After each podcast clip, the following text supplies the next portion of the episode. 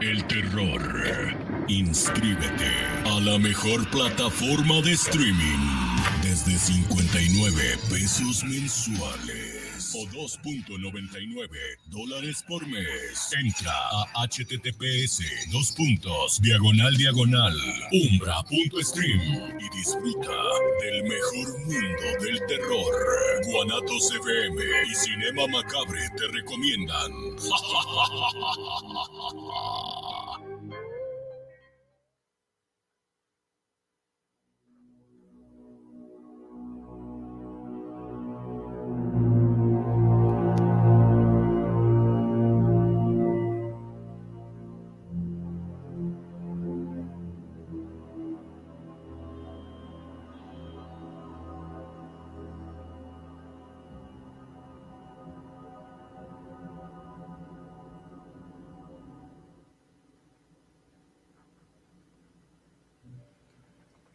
Muy buenas tardes, México. Buenas noches, Europa.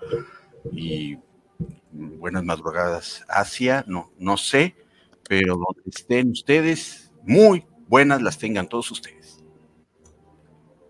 Hola, ¿cómo están? Muy bien. Feliz año, feliz año a todos. Gracias, gracias, Masaki virtual. Desde, desde, el más allá. Si estás en, en, algún rincón de una cantina, no, ¿verdad? Es no, aquí en mi casa. Aquí no sé, ve lo que hay atrás, la decoración. Sí, ah, en una, en, ah, es una biblioteca entonces. Una libroteca. Hola, Lisa, ¿cómo estás? ¿Qué tal, señor Masaki? Pues aquí visitando las estrellas. Eso, qué bueno. Y lamentando que no esté aquí porque se acaba de perder algo. Sí. Ay, Dios. Bueno, Tristemente. Al rato lo, al rato lo encuentro. Así es. Mi presencia. Y mira nomás que nos vamos a estar echando al terminar el programa. Una rosca de reyes. Ojalá. Reyes. La perdiste, brujos. Reyes brujos, no magos, porque pues, esto es cinema macabre. Así es. Y primer programa del año y iniciamos ahora sí que al 100 con un programa de oro con nuestra amiga que ya nos ha acompañado varias veces y siempre nos sentimos honrados, orgullosos de tenerla aquí, Alesa Gil de Mandrágora, Ediciones y entre muchos otros proyectos también, que nos platique cómo pinta el 2024 y gracias Hermandad Macabre por conectarse. ¿Cómo te la pasaste? ¿Te trajeron algo los reyes? A mí me trajeron un tamborcito, mira. Para los chistes. Sí, un tamborcito. Para No, que no, pues creo que este sábado me tocó inaugurar dos programas. Ah, En la tarde estuve en Bajo la Mira con Gabriel Padilla, un saludo y Este- espero que lo tengamos este año también. tal vez. eh, también su primer programa del año. Ok. De hecho, hoy me tocó hablar de dos, me va a tocar inaugurar con dos temas que me apasionan. Qué Uno es el neopaganismo, el otro son, Sí, son los, los sí, kaijus. los kaijus. Y spoiler alert, Hermandad Macabre, hoy vamos a hablar de kaijus porque pues nos, yo creo que a todos nos fascinó la nueva y más reciente película de Gojira, Godzilla, ¿cómo, cómo se pronuncia? Pues eso lo podemos decir más al rato, pero Gojira. Gojira, Gojira. sí, el, el grupo de, de heavy metal. Me gusta mucho la pronunciación del, del doctor de la, Ah, de la- sí, del universo sí. Monarch. Sí, sí, sí. Entonces, hoy toca hablar de monstruos y si la hermandad macabre se quiere sumar a la conversación, ¿qué tiene que hacer? Mi, mi querido Masaki. Pues aparte de sumarse a la conversación, creo que también va a haber peliculita el día de hoy, ¿no? Entonces, Así que es. A las dos les dejo el teléfono porque, bueno, estamos transmitiendo en vivo desde la señal de Guanatos FM. Ay, ay, ay. Eh, buenas noches, buenos días, buenas madrugadas. Y pues bueno, aquí en Guadalajara, Jalisco, México, también somos multiplataforma. ¿No es así, mi search? ¿En dónde estamos? Así es, mira, estamos ahorita en el canal de YouTube de Guanatos FM, en su aplicación de Guanatos FM. Estamos en el canal de Cinema Macabre en YouTube.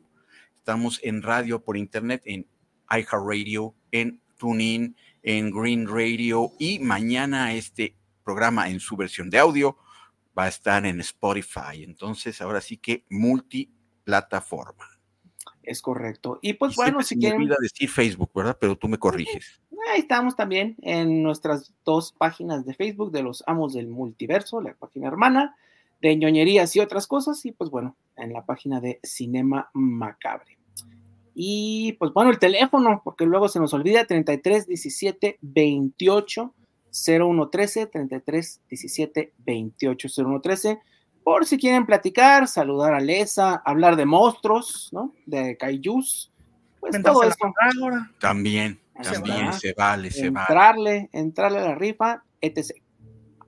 Muy bien. Y como bien lo dijo Masaki, Hermandad Macabre, iniciamos este año también con la película de nuestros amigos de Centauros Video. Centauros Video que tiene una sucursal. Cállate, qué horrible Sí. forma de empezar el año. Mira, eh, puede ser un gran inicio este, para irse a otro mundo, pero si quieren saber de qué se trata esta película, lo único que tienen que hacer es mandar un WhatsApp, decir que viven en la zona metropolitana de Guadalajara y no nada más decir, pues que realmente vivan, porque hay que ir a la sucursal de Ocampo, número 80, entre Avenida Juárez y Pedro Moreno, zona centro de Guadalajara, para que a partir de lunes en sus horarios de ya es año nuevo y se me olvida. Ah, ya, lunes a sábado de 10 a 8.30 de la noche y domingos de 11 a 8 de la noche, presentarse con su identificación y se van a llevar la película La Horca. Se ve como que es de miedo, pero es que la hermandad macabre me diga de qué se trató.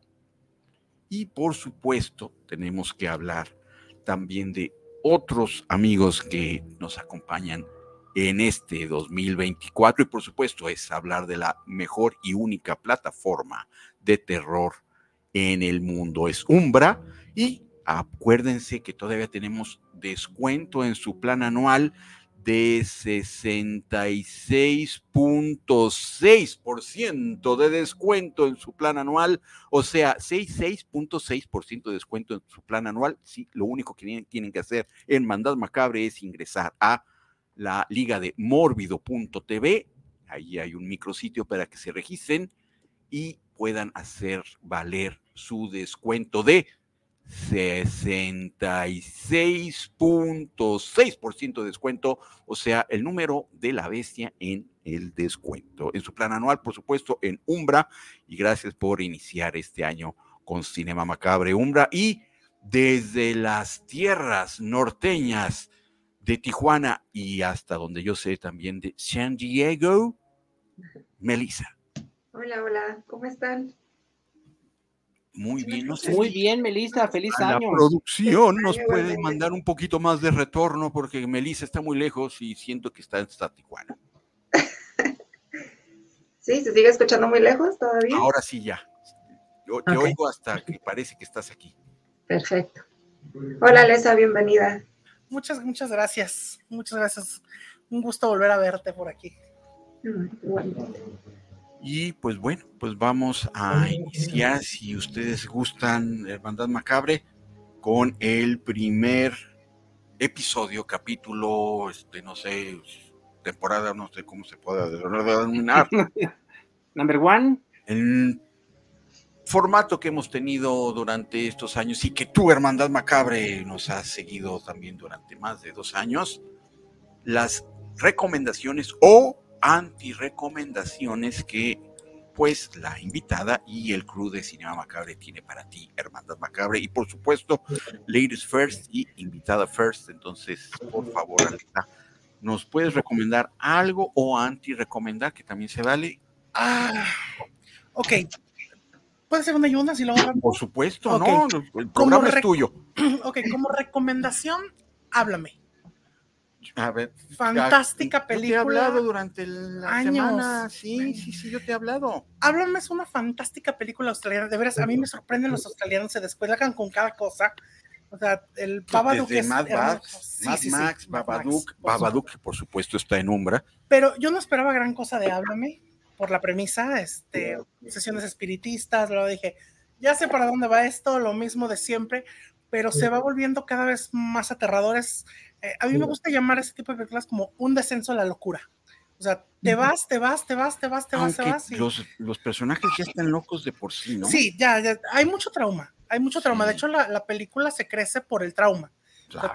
por la, la, razón por la que todos ellos eh, se tratan de comunicar con espíritus está entre la diversión y sanarle la herida. Y, y el duelo la hazaña, no resuelto. ¿no? La hazaña de, el duelo no resuelto, pero la cosa está, o sea, la película te mantiene así. Yo, cuando una película no me entretiene, estoy jugando en el celular mientras medio oigo la película. Esta fue así como de, ya perdí tres niveles, ya esto se tiene que parar, vamos a ver la película. Es fantástica. Es que inicia, pues, con una puñalada, spoiler, eh, es para el público, ¿no? Algo Sí, pues, que sí. parece que estamos en una fiesta, pues, no gringa, pero sí Normalona. normalona, juvenil. Película de teenagers. Sí, o sea, sí, sí, sí, y esa carrácatela, y así empieza.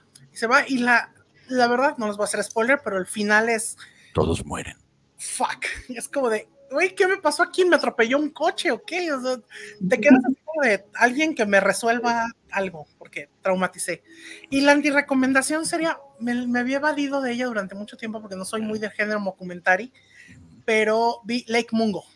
Esa no la conozco. A ver, platícanos. Es una película de eh, falso documental Ok. acerca de una familia con una, esto no, no es spoiler porque sucede luego luego, eh, pierden una hija, se les muere una hija y todo trata otra vez acerca del duelo, pero pasan muchas cosas, es una historia de fantasma, pero es súper lenta. De, de pronto la película se acabó y yo seguía esperando que empezara la película, como si todo fuera un sí. intro de lo que estaba sucediendo. O sea, me quedé esperando que pasara algo. Mm, Entonces sí la tengo como antirecomendación, Lake Mungo. Late Mungo. Y como recomendación absoluta, háblame. Y por cierto, háblame, pues este, los que no pudieron verla en el cine, ya está en esas plataformas de la, la Candonan.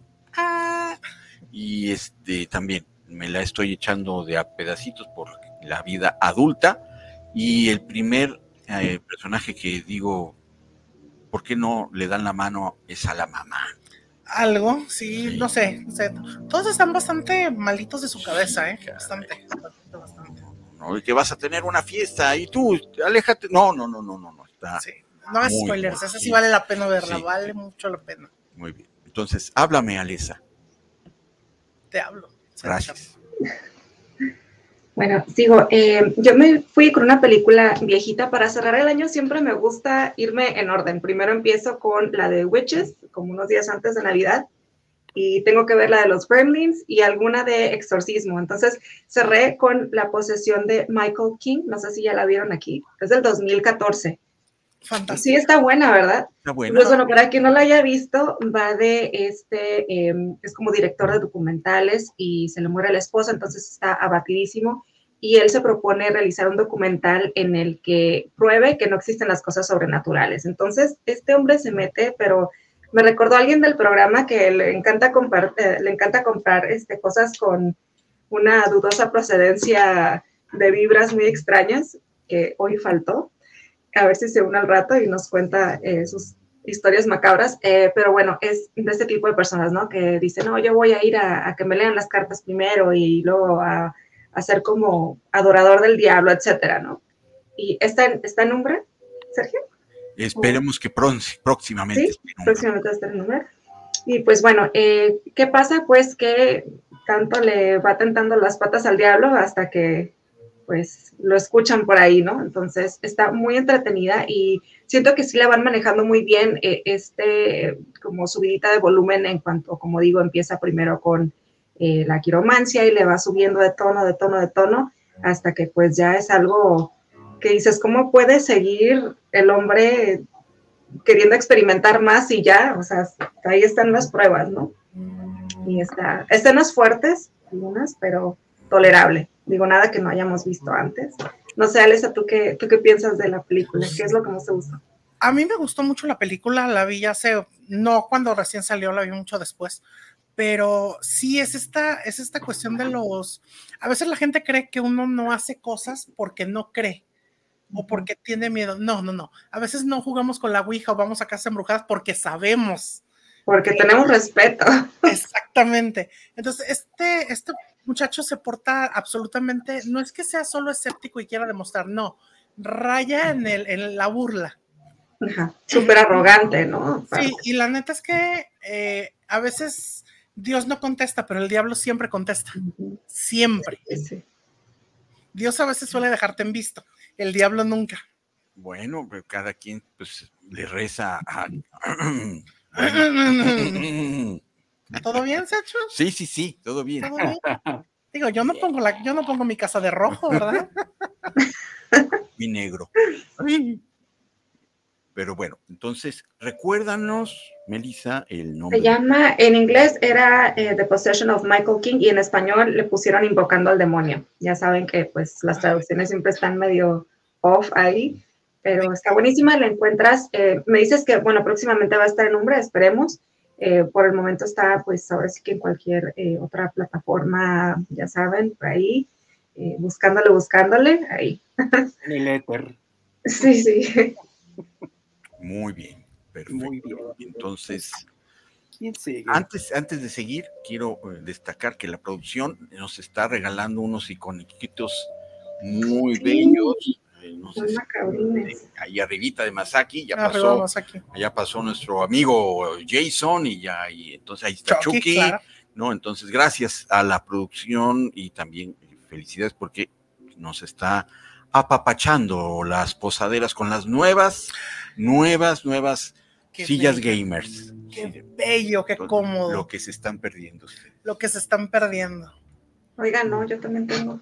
Están ah, cómoda, respaldo, soporte lumbar. Ah, no, o sea, ah, yo estoy muy alta para disfrutar el apoyacuellos, pero aquí hay un apoyacuellos. A mí me quedan en, la espalda, pero cosas. los quiero llevar para la chica. Minucias. Sí. Gracias, Guanatos FM, por apapacharlos. Y no sé si quieres seguir tú, Masaki, o le Sí, si quieres, sigo yo. Yo no voy a hablar de nada de terror, al contrario, yo voy a hablar de algo que tiene que ver con la música. ¿Y por qué decidí hablar de esta película? Porque, bueno, eh, David Bowie, uno de mis grandes ídolos musicales y en otros aspectos, eh, nació un 8 de diciembre, un 8 de diciembre y falleció un 10 de diciembre. Entonces, por las fechas, como que me llegó un poquito la nostalgia de casi ocho años sin Bowie. Y pues bueno, este documental salió en el 2022, que no es un documental, se llama Moon Age Daydream, que es una de sus canciones, que en español no sé cómo sería, este, cómo se podría traducir como sueño espacial, sueño lunar, no sé. El caso es que es un documental que no es como vamos a que te van a dar datos, ¿no? Eh, no es nació en tal lugar, falleció en tal lugar, no, es más bien hablar de Bowie a través de las propias palabras de David Bowie, ¿no? Obviamente eh, acompañado de toda su música a través de todos sus periodos musicales, que bueno, fue una carrera bastante larga desde los 60 y terminó en el 2016, literalmente eh, sacó su disco y dos días después falleció, su último disco, Blackstar, y pues, nos habla en sus propias palabras de lo que él consideraba lo importante, ¿no? Eh, cosas como la magia, como la vida, como la muerte, la religión, y siempre se ha, eh, por alguna o extraña manera, se ha relacionado David Bowie con el espacio, ¿no? Digo, por algunas de sus canciones, ¿no? Space Odyssey, para empezar, y muchas más el, personaje de Major Tom, eh, como siempre estaba como proyectando algo hacia el espacio, ¿no? Hacia afuera de este mundo, como lo veíamos como un ser que no fuera de este mundo. Y pues yo creo que lo van a apreciar mucho eh, visualmente. De hecho, esta, esta película estuvo hecha para IMAX, fue diseñada para IMAX. Sí llegó aquí a estar en nuestra ciudad un ratito en salas IMAX porque sí es más un espectáculo visual, ¿no? Eh, son muchos colores, como vimos aquí en los pósters, y pues nos habla de lo que él mismo pensaba acerca de todas estas cosas importantes, que era para él ser, este, pues una estrella de rock, ¿no? Que él siempre lo mezclaba un poquito con las cosas espaciales y divinidades y mesías rockeros, todo eso, eh, en sus propias palabras, ya tiene un rato que la pusieron en la H morada y dije, bueno, aprovechando las fechas que Desde que falleció en 2016 siempre me entra un poquito la nostalgia. Pues si quieren verlo, no es de terror, pero sí habla de ciertos temas que tratamos aquí bastante seguido, ¿no? Como es la magia, la vida, la muerte, el espacio, etcétera, etcétera. Entonces, este, pues sí es un agasajo visual más que de historia. Si pueden verla, disfrútenla y si son fans de Bowie, creo que la van a disfrutar un poquito más. ¿En dónde la encontraste? Ahí también. En, la H morada, ahí está. Desde hace un ratito ahí la pusieron. Y visualmente sí está muy bonita la película. Muy bien. El, uno de los grandes íconos del rock. De la moda. me gusta sí me habías mencionado que no eres fan de Bowie, pero bueno, este, hay muchos fans de Bowie, ¿no? Entonces, este, hablando de, hablando de él, ¿alguien sabe en, dónde se puede encontrar el libro favorito de él, que era Una tumba para un delfín? Mm, no. ¿No? Tengo años buscándolo y no lo encuentro en ningún lado. Ahí lo encuentro así como, como que existió, pero se dejó de imprimir y no hay. Tampoco lo he podido bajar por PDF. ¿Cómo se llama? una tumba para un delfín. Hay una plataforma de venta de libros que busca libros descatalogados. Eh, no, sé si se, pueda decir o por se, supuesto, Por supuesto, este, Buscalibre.cl. Ah, ya la busqué. es que ahí es donde yo he encontrado libros descatalogados. Sí, sí, sí. Me apareció como una copia y ya vendida hace como no sé cuánto tiempo. ¿Y de qué va el libro, Melissa? Eh, la verdad no sé, pero él siempre dijo que era como muy relacionado a la historia de amor de él con Imán, eh, mm. que de alguna manera así como que, digo, obviamente él no escribió el libro, pero sí cuando la conoció dijo como, me recuerda mucho a este libro favorito. ¿Y qué me da si te lo consigo? Ah. Ay, ¿en serio? Ajá. Cinema Macabro ya les haciendo milagros. A ver. Digo, no en este instante, ya noté ah. el nombre. Ah, que no se me olvide, pero ¿qué me da si te lo consigo? Mi agradecimiento. Yo ya sé que va a hacer. Va a venir a Guadalajara a recibirlo de propia mano. En persona. Ah, en persona. Muy bien. Una persona. Eso me gusta. Antes de que acabe el año. Va. Bueno, yo, lo, yo lo encuentro antes de que acabe el año. Muy bien. E, este año tiene 366 días, entonces hay más. Hay un día más, perfecto. Entonces, Pero ya pasaron seis. Eh, sí. Mm, sí. Mm. Te toca. Eh, hay menos días, entonces apresurar. Creo que sigo yo, ¿verdad? Bueno, antes que nada, eh, el Chich, tú tenía toda la intención de estar conectado, pero la tecnología no tiene palabra de honor en una de las playas del mundo. No ha llegado su internet, entonces, pero ya nos mandó saludos y desde acá te mandamos un corazoncito coreano. Coreano. Ahorita que estamos hablando de kaijus. Muy bien, sigo yo y por supuesto vamos a hablar de Umbra, la plataforma oh. única y dedicada para lo que es el terror y el horror y venida de uno de los grandes creadores de efectos especiales, uno de los pioneros en cuestión de, pues no pioneros, pero sí que retomó eh, el tema del stop motion y gracias a sus manos tenemos grandes eh, clásicos de efectos especiales como, por supuesto, Star Wars, y esta película es de Phil Tippett, que es este, pues, eh, más bien como que es desarrollador de efectos especiales, pero también es director de cine gracias a esta película, Mad God, que es prácticamente en un 99.99% todo stop motion y la pueden encontrar, por supuesto, en Umbra. Aprovechen el plan anual de 66.6% de descuento. ¿Y de qué va la, la película? Por supuesto que ahorita la voy a reseñar. Ya. No sé. Con haiku. ¿De qué se trata? Sabe. Pero véanla porque la recomienda Guillermo del Toro. Por supuesto. Ay, Dios mío.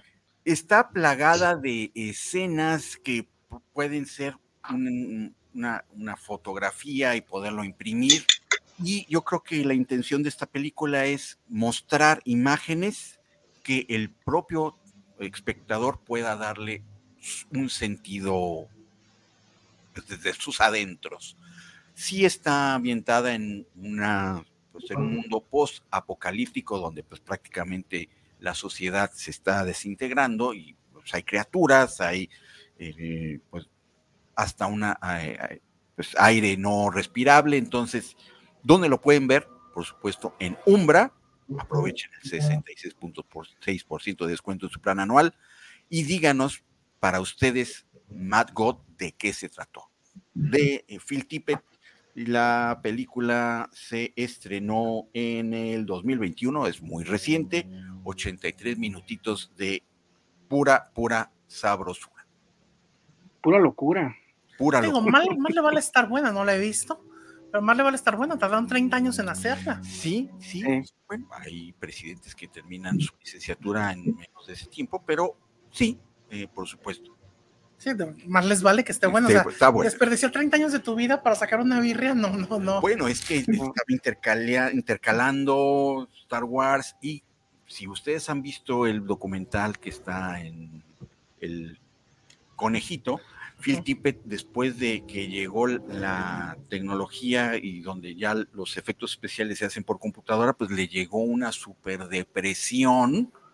Es que es para estar deprimido, ni siquiera tienes que trabajar en ese medio para deprimirte. Es que si con tanta pantalla verde. Ahí platica que está en medio de la producción de Jurassic Park y llegan dos chavos diciendo, no, lo que hace Phil Tippett yo te lo puedo hacer en tres teclazos y que me lo, sí. Me lo batean. Y yo creo que mucha de esa carga está en Mad God. Entonces, aprovechen, no hay prácticamente ningún diálogo, entonces sí tienen que estar en un cierto mood para poder captar todo lo que Phil Tippett quiso decir en su película. Yo vi como un cortito y me parece que es una película que es para fans de la animación, de la verdadera, no, verdadera, quién sabe, espero que no se ofendan, pero sí, de la verdadera animación, la, la, que es arte, sí, no la que es programación, pues.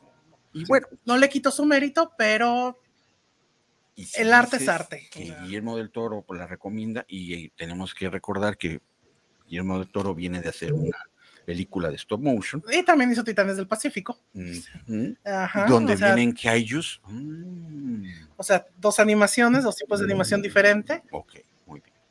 Entonces, tiene. Y pues bueno, se, tardó todo este tiempo porque al principio él la estaba haciendo solo. O sea, desde cuando terminó Robocop 2, que fue de las eh, películas en las que trabajó también, fue cuando dijo, voy a hacer esto, y al principio lo hizo él solo, ya en los últimos años, cuando puso su estudio, y aparte lo hacía como que en sus ratos libres, ¿no? Este, ya cuando puso el estudio, sí hubo al final gente que le ayudara, pero pues eh, la mayoría de los 35 años que duró haciendo la película, este, sí, fue él solito, entonces 89 minutos se dicen bien fáciles, pero animarlos de esa forma, sí está bastante complicado, ¿no? Y pues sí, no, no es tanto de historia, es más bien como de sentimientos, ¿no? Son muchas cosas que pasan. A mí me recordó mucho, mucho a los videos estos de Tool de los noventas, sí. este, que eran así animados, que te dicen un montón de cosas, pero a la vez este, están muy abiertos a interpretación personal, ¿no? Pero sí, es una monstruosidad, la verdad, sí vale la pena verlo, es una experiencia. Es una experiencia y la pueden encontrar en Umbra. Entonces, pues creo que ya terminamos nuestra primera ronda del primer episodio, capítulo, tema anti-recomendaciones, que ya la hubo gracias a Alesa que se sacrificó en ver una película que pues ya no la vean ustedes y varias recomendaciones del crew de esa de, Cinema Macabre. Y ya tenemos saludos. Y antes de iniciar con los saludos, el Muelas tiene un saludo para Ángel. Ángel, sigue así viendo mejor contenido en la red. Muy bien, pues los leemos si quieren de una vez. De una vez, Truz. Javier Tiria, saludos desde Tlaquepaque Centro para Cinema Macabre, saludos para los presentes, entra en la rifa. Daniel Cruz, saludos para el programa desde Tlaquepaque para los macabres. Y por último, Martín Gómez, saludos para el programa desde Bonan Park, California, aquí escuchándoles amigos de Cinema Mac. Saludos. Hasta allá. Y también saludos a Yael, Juan, Brian, Brian, Rox, Nayeli, Andy. Espero que no se me vaya nadie. Nos vemos el lunes. Ustedes sabrán a qué me refiero. Ok. Suena muy tétrico. Suena más amenaza que saludo. Muy bien, muchísimas gracias. Y continuamos con este su programa. Y es la parte donde Alesa, Melissa y Masaki son expertos y yo nada más soy un simple espectador, espectador que es pues la parte literaria de las letras, del pensamiento crítico y de la fantasía y de la realidad. ¿Qué leyeron a estos inicios de año o qué recomendaciones tienen para la Hermandad Macabre que se quiera aventar un clavado a las letras sin muñequitos? Pido último. Estoy tratando de recordar. Lo que Muy pasa es que un poco tengo tres, casi cuatro años que no leo otra cosa que no sean los libros que se publican en Mandrágora. Ah, muy buen. buen- Pues es un buen pretexto para que Sí, hable de pero los mis libros. polluelos luego se sienten si recomiendo uno sí y otro no, y son muchos, y todos los recomiendo, entonces tengo que decidir de que mejor les doy una relectura. Muy bien. Y mientras mis compañeros piensan que van a recomendarle a la Hermandad Macabre, por supuesto que tenemos haiku para Mad Dog. Ah, no, God. Mad God. Mad No, God. Y no, ¿por la palabra ladra inicia con tambor batiente este 2024 y dice así. Y perdón por estar presente eh, con una escritora. Hacemos yo y mi escritor de cabecera, el chat OGT, la mejor de las esfuerzos. Sáquenme de aquí, por favor. Y dice así: Adiós. Ay, la campana se nos olvidó. Marionetas danzan, mundos extraños se cruzan. Mad God es arte. Gracias a mi pluma virtual, el chat OGT, y pues Yo quiero pedirle. Bravo, bravo, los mejores. que ya se acabó. Ya se Yo quiero pedir una disculpa a Alesa, este, por favor, por adelantado, por esto, ¿no? Digo, Les, les voy a Ay, ya lo conoce. a quien, a quien identifique o identifique la referencia de lo que acabo de hacer ahorita como respuesta a esto. Hice esto. Ok. eh, Quien identifique la escena de la película donde sale, eh, le regalo un libro. Del catálogo de Mandrágora, el que quiera. Muy bien. eh, eso me recuerda. Wednesday. Me suena Wednesday. Wednesday. No. ¿No? Es pel- les voy a dar pistas. Es película, es vieja, no recuerdo bien el año, pero debe ser por ahí de entre 1988 y 1995. Ahorita lo reviso bien. Ok. como de algo de adolescentes. Pero si recuerdan, la, es, la, la pose es parte de una cortinilla. Muy bien. Pues ahí Mm, está la hermandad macabre también, que si quieren participar por un librito, Por supuesto, para que se lleven el libro de Mandrágora Ediciones, que va a estar curado por, por supuesto, Alesa. Muy bien. Entonces, Melissa. abriendo este, este velo.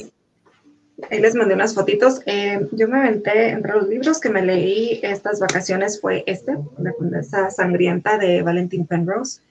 Es, eh, pues más que una novela, es, yo diría, eh, como un tipo de biografía y eh, pues fue ahondar más bien en, en documentos históricos de Erzsébet Báthory, la condesa eh, de Hungría, y eh, que a su vez está relacionada eh, pues muy, muy atrás, pero con Vlad Tepes, el pues conocido como Drácula, ¿no? O el empalador. Y bueno, la condesa sangrienta es eh, conocida porque eh, era esta tipo vampiresa que se bañaba en, en sangre, ¿no? De sus víctimas. Estaba tan obsesionada con eh, no perder la belleza y no hacerse vieja que pensaba que a la hora de bañarse con la sangre de, de mujeres bonitas, vírgenes y bonitas, eh, ella pues eh, por osmosis eh, obtenía todos estos nutrientes en su piel y años de sangre, si ya sabe que la leche de burra es la buena. Pues le hacía todo, ¿eh? hacía brujería, hacía eh, pues estos baños de sangre, las torturaba porque ella pensaba que no nada más eh, bañándose en sangre, sino que estas, eh, pues sí, torturas, los gritos, los lamentos, todo eso le ayudaba a ella en cierta manera como a liberar ya sea dolores de cabeza o si estaba aburrida, decía que esto, estas torturas la curaban. Y pues bueno, va más allá de, de vanidad. quienes la conocen, esta escritora que se metió en estos documentos, la describían como una mujer muy bella, pero estas personas que ves que dices, ay, está tan bonita, ¿cómo es que no es tan atractiva? ¿no? Que dices, no la encuentro como nada, pero tienen ese algo, pues esta era Elizabeth Bathory, eh, tenía un no sé qué, qué, sé yo, aparte de súper blanca y sus ojos súper oscuros, tenía algo, eh, pues, una obra muy, muy maliciosa. Em, yo creo que pocas veces eh, me he traumado con algo que leo, pero esta descripción de las cosas que les hacía a las, a las mujeres, horrible. O sea, no nada más era desangrarlas, sino que era una tortura tan eh, lenta, a veces como, un ejemplo, les ponía... Sangre, mira, está guapa. Sí, estaba bonita, estaba muy bonita. Pero sí medio tétrica, ¿no? La, la expresión de la mirada. Y esto es un Iron Maiden eh, que ella eh, mandó fabricar para meter ahí a las personas y que se pudieran desangrar, donde saben que lo cierras y empiezas a la sangre. Sí, pues sí. Yo creo que ahí tuvieron su... Eh, bueno, y esta era, era latina que ella usaba.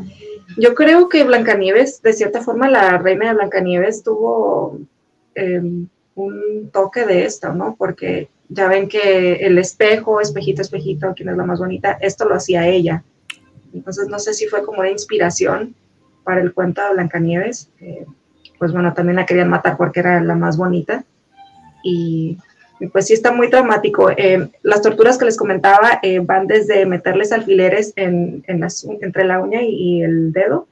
O sea, así como que muy, muy lentamente obviamente no te morías, pero el dolor, o sea, imagínate si te pegas en la punta de un dedo, imagínate que te metan una otra. Con la pata de la cama duele muchísimo. Sí, sí, sí, cosas horribles, o las eh, encueraba y las ataba a árboles, les ponía miel y pues a que llegaran los animales y las abejas y pues imagínense, no.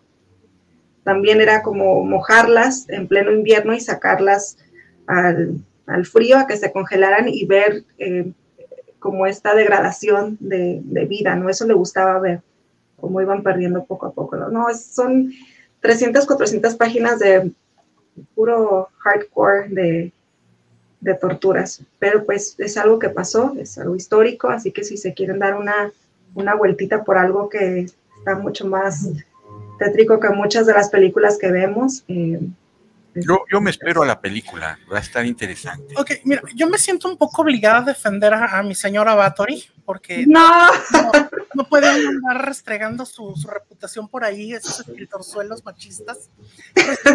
no, no, es que es cierto. Eh, esta cuestión de que la Bathory histórica, la Bathory histórica, toda esta cuestión de, de, las, de lo que se presentó contra ella, tuvo como consecuencia que le retiraran todas las posesiones que tenía que había heredado de su marido porque el marido murió en la guerra. Ella la, la casaron jovencísima. Y resulta a los 11 años. Sí, resulta que cuando el marido muere en la guerra, ella se niega a volver a casarse y empieza a regir sus tierras. Y las tierras prosperan. Y curiosamente empiezan a aparecer estas acusaciones de que desaparecían muchachitas, de que todo esto, y no hay un montaje. En realidad no hay, no hubo pruebas como, como pruebas como tal sino declaraciones de doncellas, de, sirvientes, de campesinos, de señores, hombres, todos ellos vatos, ¿no? Vatos. ¿Y qué es lo que pasa? Le quitan todas sus posesiones y la emparedan y, la dejan morir, ¿no? Sí. que dura tres años, es lo que me llama mucho la atención. O sea, era para que te murieras a los meses y esta vieja duró tres años. Sí, de, que aguante. Eh, yo, yo de verdad eh, creía toda esta cuestión de la, de la, de la Batory condensa sangrienta hasta que vi un podcast donde abordaban esta cuestión política histórica del, del, de la época de Batory. Y luego ya me puse a investigar más y ahí sí hay contexto histórico. En, en, todas las acusaciones de los crímenes de Batory son como la típica acta de la Santa Inquisición. declaraciones. Son declaraciones. ¿Y cómo obtenían Yo vi, yo nada, yo estuve ahí, nada. No, y la verdad es que si lo pensamos bien, todas estas eh, torturas, todas estas imaginaciones de las doncellas desnudas son más una fantasía varón, de varón, que una cuestión de mujer. Si ella quisiera la sangre para ponerse joven, no necesitaría torturarla. Sí. Y, e históricamente, eh, antes de las acusaciones, no se tenía registro de que ella fuera una mujer cruel. Era de su época, una persona arrogante, una persona de su clase, pero no era cruel. Y la crueldad de ese tipo no se desarrolla, al menos dice mi marido psicólogo, que no se desarrolla de un día para otro. Hay Claro. destellos, hay señales. Curiosamente, algo parecido le pasó con, perdón mi pronunciación porque el francés no es lo mío, pero Gilles de Rais, Gil de Re, ajá, es el que iba a decir. él, él también, la acusación contra él fue bastante oscura. 700 niños, ¿no? Más o menos. fueron. Sí, él fue con niños. No se descarta la cuestión de la pederastia porque eso es muy francés de la época. Pero el- todo lo demás, la tortura, lo sangriento, lo acá, eh, él cayó en desgracia después de Juana de Arco. Y volvemos a lo mismo, las acusaciones están fundadas en declaraciones.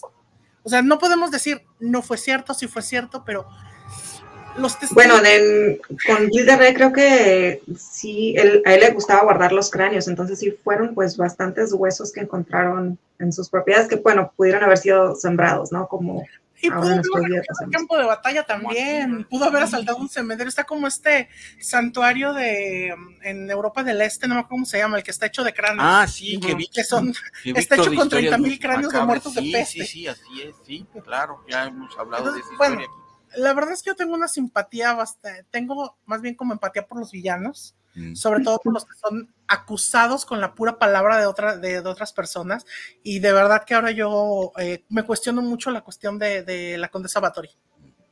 Muy bien. Que bueno, para su época, eh, se- así empieza el libro, ¿no? Que cuentan que antes, eh, para ayudar la cimentación de un castillo, eh, ponían el cuerpo de una, más bien, desvivían a una mujer, porque bueno, la mujer es como el, el cimiento de la familia, entonces la...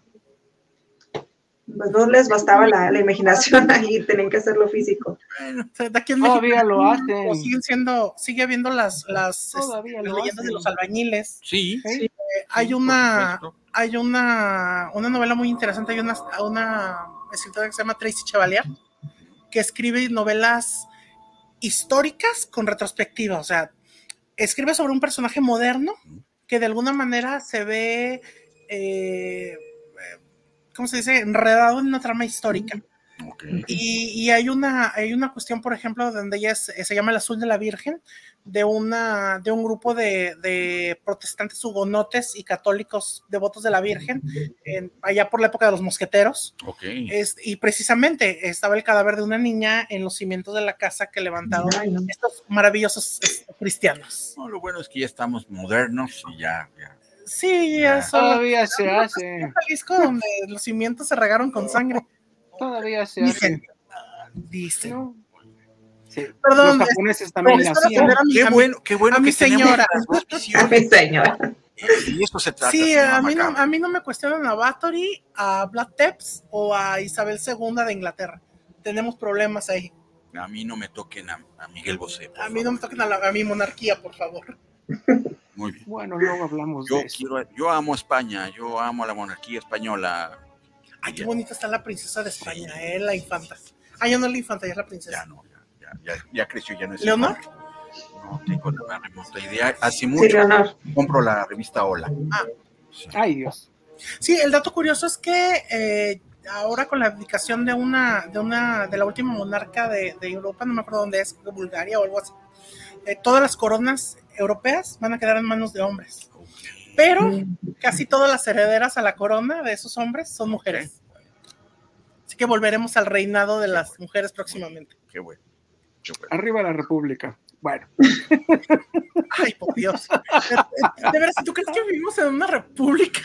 pues eh, bueno, al menos no soy súbdito. Mira, si lo revisas, te vas a dar cuenta de que las, las personas que están en el poder político de México están emparentadas o relacionadas de esa generación. Ya lo sabía y los americanos Imagínate también. cuando se casaron, que era la Eh. sobrina de Salinas No, con el, bueno, con pues el de sí. Díaz Ordaz, algo así. Parecía, Una cosa bien parecía- tétrica. parecía Monterrey. como para dar a luz al anticristo y todo. Hay que hacer un Sí, programa. de hecho, en Estados sí. Unidos solo hubo dos que no eran eh, eh, relacionados, que le llaman, ¿no? La realeza negra, y uno de ellos era Abraham Lincoln, que no lo mataron. Y por eso se puso a liberar esclavos el güey.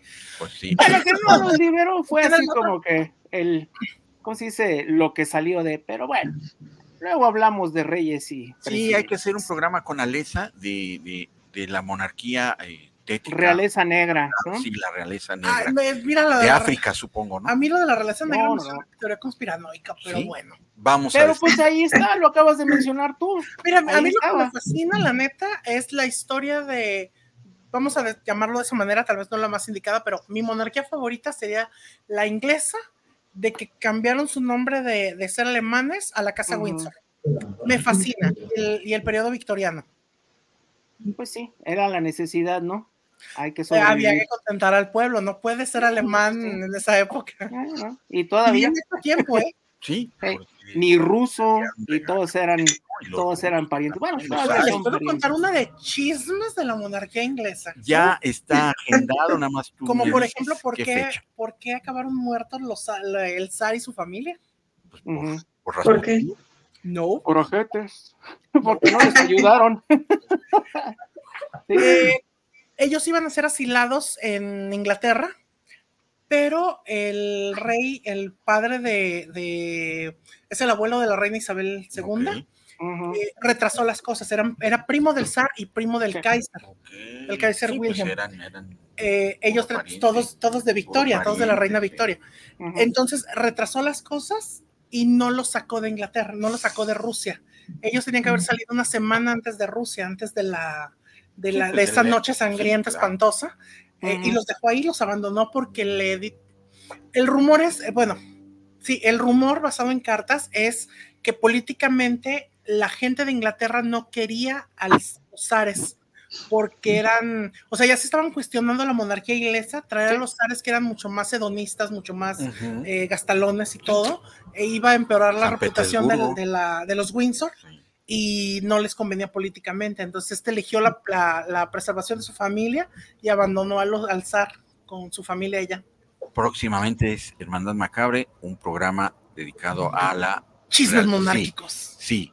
Hola, Cinema Macabre se va a llamar. Hola, que, y que curiosamente, pues la casa Windsor, y lo dice el propio ahora rey, son descendientes de Vlad Tepes, ¿De quién? De Vlad Tepes. De Platepes. Sí, pues es que en, digamos que del siglo XVII al Entonces, pues a su vez de Bathory también. Eh, todos está, se hizo una mezcolancia ahí. De hecho, la, la, la red más grande la hizo la reina Victoria porque logró casar a sus hijos, nietas y todo y enlazarlas con las coronas de Europa. En, hubo cierto momento al final del reinado victoriano donde todas las grandes coronas de Europa eran, de, eran descendientes de Victoria. La Liga de Naciones. Y de ahí en adelante, o sea, de ahí en adelante, nada más ahora porque, por ejemplo, em, este, dos o tres herederos de, de la corona inglesa, eh, la corona española, se fueron mezclando con otras personas, pero antes de ya. eso, Ya muy, mucho plebeyo ya. qué bueno, porque Sí, quién sabe, con tanta sangre, con tanta sangre pura, Muy Y bien. por eso les crecía la quijada. Pero bueno, eso luego lo Coming platicamos. Soon. Y pues bueno, yo, yo quiero recomendar un librito que voy a hablar de él, no tiene nada que ver con el terror, pero sí es de mis ñoñadas, porque bueno, me llegó de Reyes y pues es este librito, que es eh, precisamente de Taschen, en el cual habla, el escritor es Roy Thomas, que bueno, si ustedes no están tan, ah, familiarizados con su nombre, fue como que el joven pupilo de Stan Lee, este, el editor, luego escritor, editor en jefe de Marvel y luego también trabajó en DC. Él fue como que el protegido de Stan Lee por muchos años y él escribe esta historia que mm, siempre vista un poquito del lado de Stan Lee, eh, de lo que fue la edad, la era Marvel de los cómics, y ahí ven la fecha, del 61 al 78, que es pues la era de plata y el inicio de la era de bronce. Está bastante gruesecito y lo que sí es que trae un montón de imágenes. Ah, mi Hulk, adorado. Hulk de lo que fueron esos años formativos de lo que ahora conocemos. ¿Cuántas páginas son? Se ve súper grueso. Pues sí, son como unas, ay, como ah, 400. Les cuento. Ah, y pues bueno, a este yo creo que a Sergio no le hace el fuchi porque si bien si vienen eh, bastantes palabras, también trae un montón de imágenes de portadas, de interiores, pero más que esta cosa aquí estorba. A mí me encantan los interiores. Ahí está. Ahí está. Dale un sopa, ¿cuál es esa? La campanita, campanita. No, con trabajos llegué yo y tú, la campanita. Ahí está. Hulk, el hombre araña, la creación de los X-Men, etc, etc. Oh, muy bien.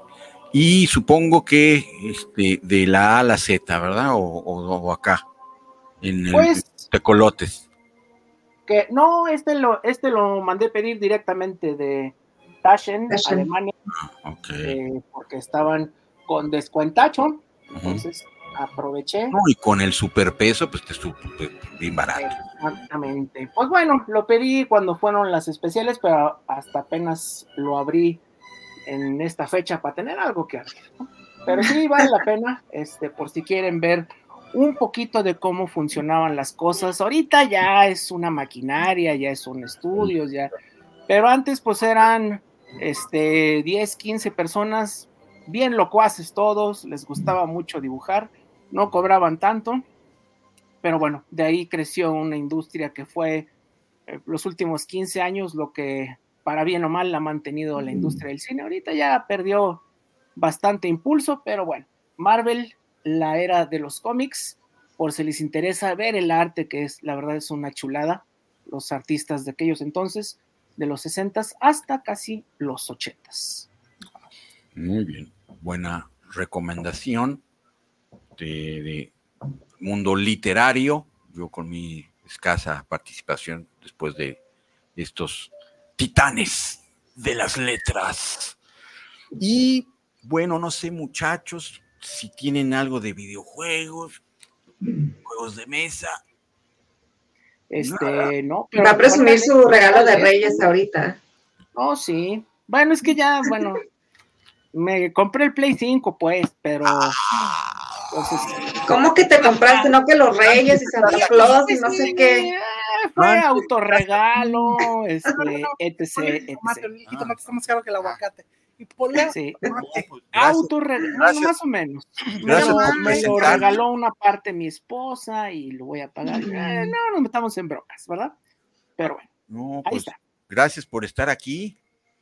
No, pues, ¿qué? Sí, para todo hay tiempo. ¿Y, ¿Y qué estás jugando?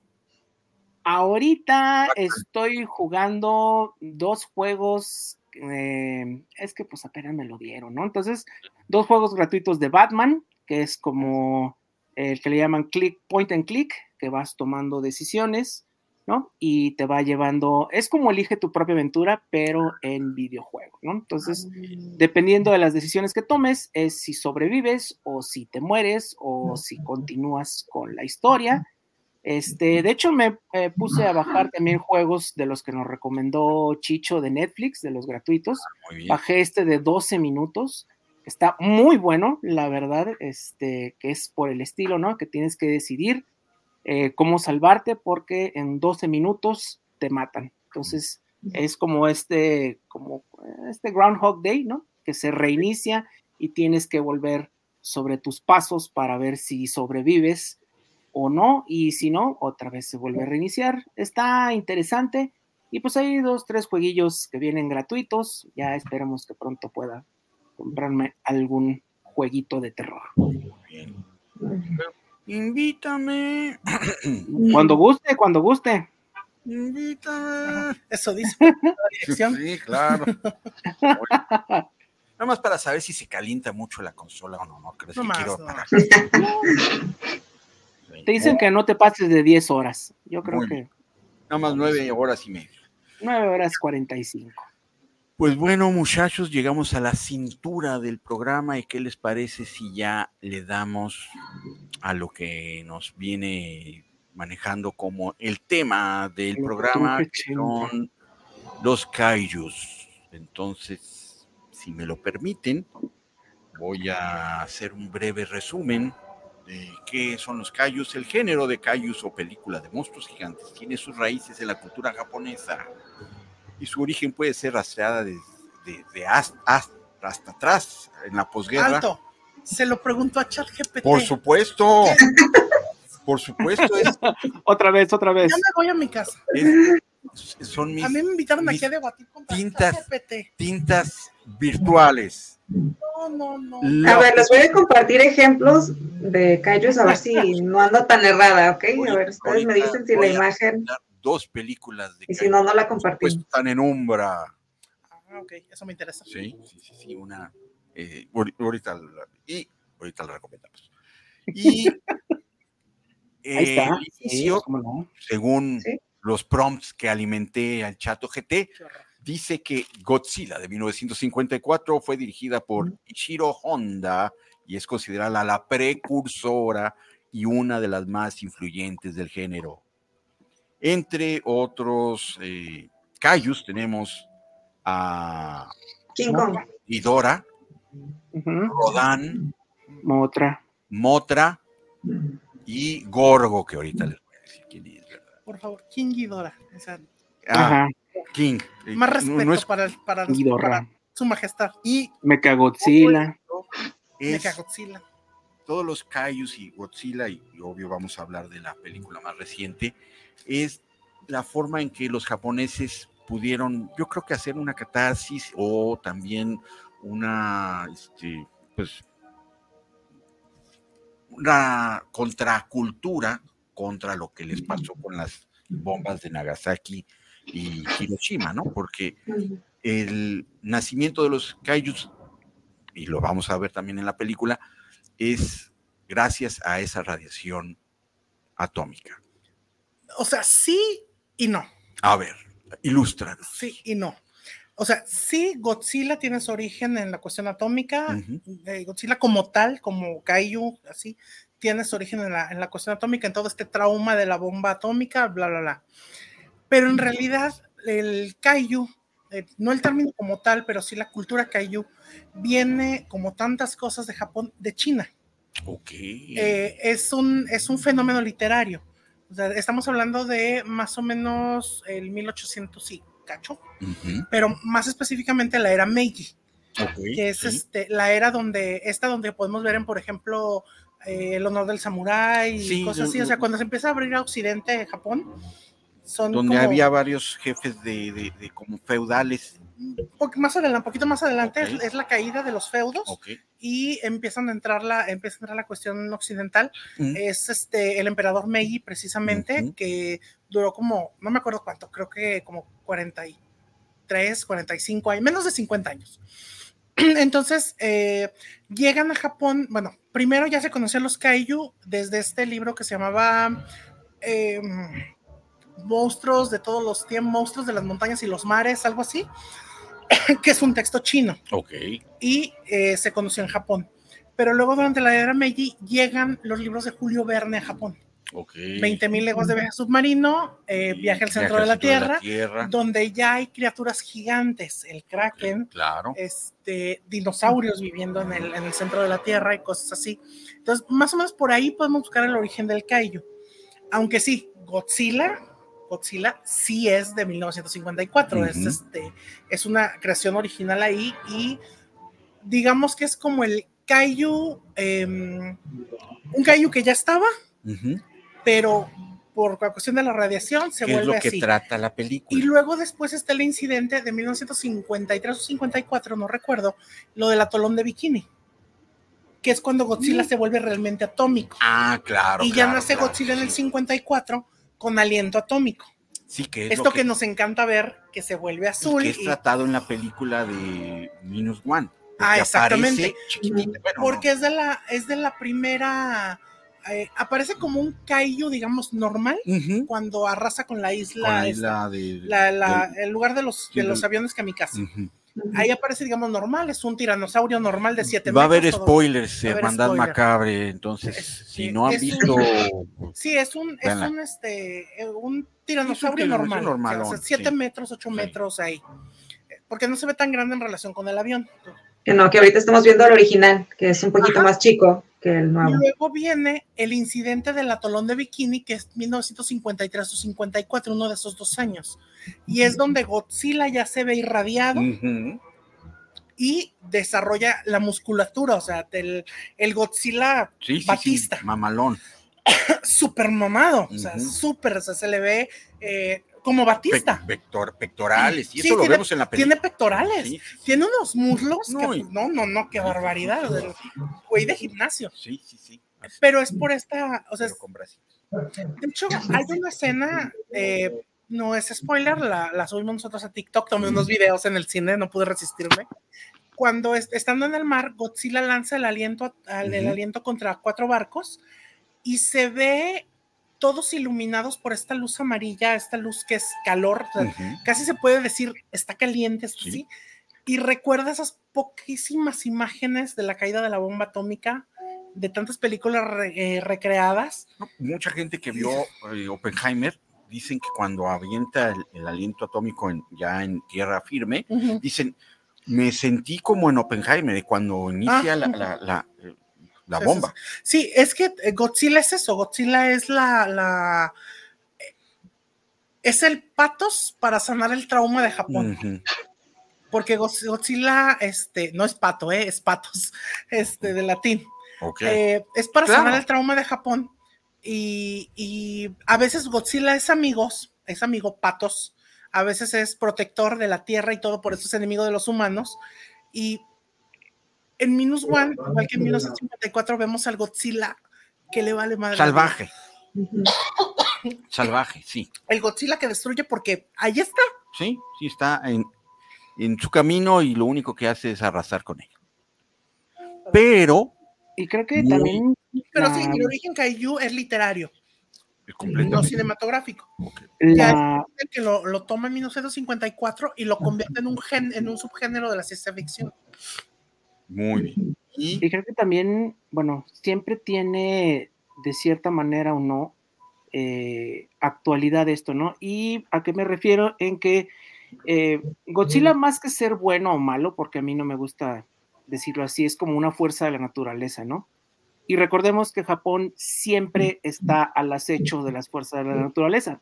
Tan es así que empezamos el año 2024 con un temblor sí. este, horrible los videos que, me tocó ver, también muy alto de 7.6 y Japón por muy alto que llegue eh, económicamente, políticamente, siempre es frágil debido al piso en el que está, ¿no? Debido a la isla en la que vive y es como que un recordatorio siempre, ¿no? Cuando creen que ya han logrado este, salir adelante, ¿no? Este, como, como el hombre normal, el hombre común, el hombre moderno que dice, nosotros ya dominamos todo, siempre va a llegar eh, pues su propio país a recordarles esto y creo que eh, de cierta manera Godzilla es, representa lo mismo, ¿no? Porque no se puede eh, negociar con un temblor, no se puede negociar con un tsunami, o sea, simplemente una fuerza de la naturaleza. Y creo que son como que esas dos cosas que van mucho ya en el ADN del pueblo japonés, ¿no? Este, este tipo de desastres que le suceden demasiado seguido, este, esta fragilidad en, la, en el lugar en el que viven, ¿no? Recordemos lo que pasó este, con esta, este temblor que luego fue un tsunami y que luego pasó lo de la planta nuclear, ¿no? Qué horror. Este, creo que es- son como estas dos cosas, ¿no? Esto, este cicatriz que siempre le va a quedar eh, por parte de, Estados Unidos, ¿no? Del, bombazo nuclear eh, y pues la propia fragilidad de la isla en la que, en la que vive Japón, ¿no? Entonces, eh, el pueblo japonés. Entonces, creo que es muy im- imposible separar las películas de Godzilla con el país de Japón, ¿no? Por eso yo siento que siempre que tratan de hacer las versiones en Nueva Estados York. Unidos, como No. que no funcionan. que hay que hablar de eso también en un momento más, ¿no? Muy bien, pero bueno.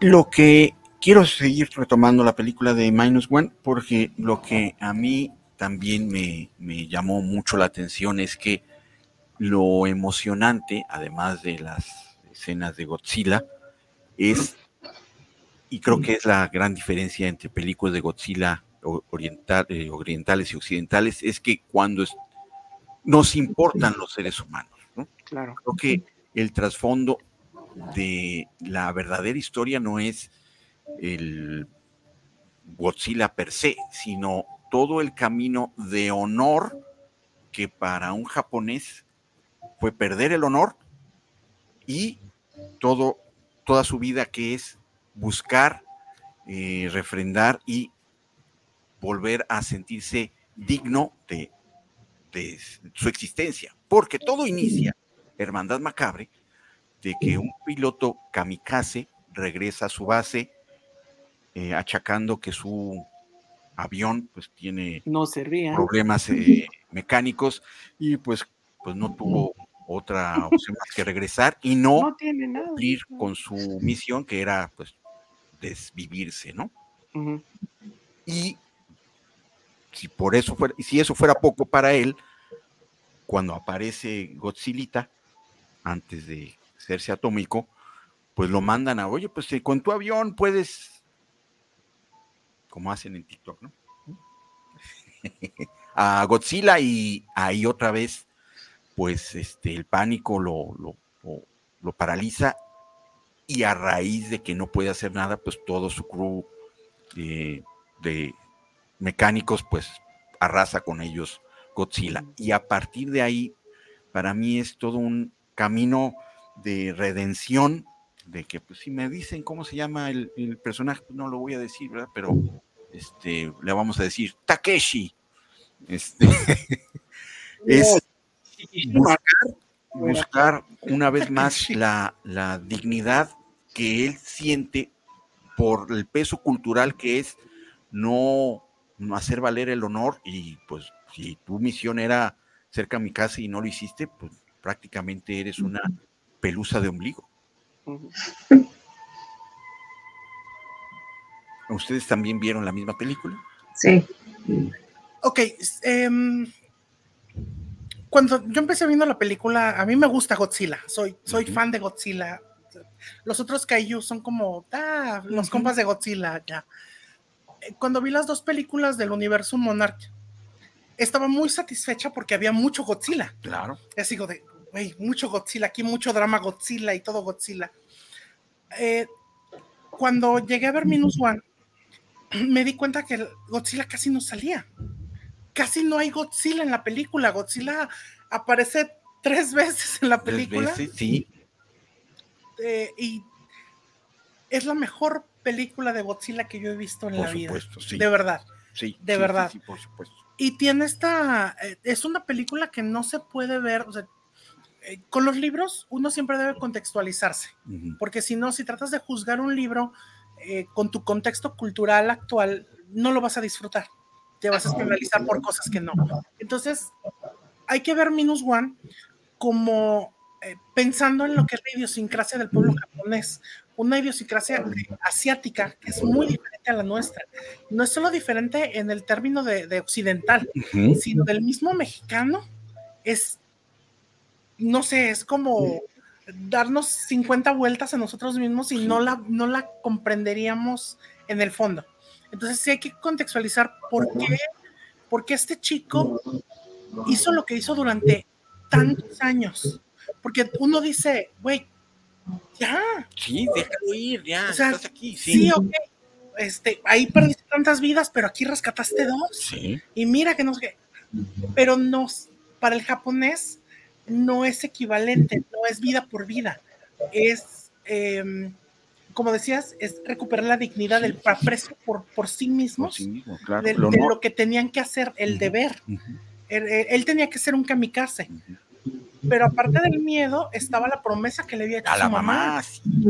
Regresa vivo. O sea, cuando tienes dos deberes que para un japonés son, son importantes, es de maldita Sí, sea. Eh, entonces, termina la película y yo así de, No, yo casi lloro. no, yo lloré. Lloré, lloré. Yo lloré varias veces. Sí lloré, o sea, sí lloré, sí lloré, pero ya casi lloro. Sí lloré, sí lloré, sí lloré. Sí, no estoy llorando, tú estás Sí, llorando. sí, sí, sí. O sea, es la mejor película. eh, es que no es una película de kaijus, es una película de Japón. Claro. Una gran amiga que Más humana, ¿no? La película. que era un más humana. documental de la cultura japonesa. Es que la cuestión es esta: tienes las películas de Monarch, ya hablando de las más recientes, porque si te vas atrás, las películas kaiju son como mucha destrucción, Ujú, no, no, ujú.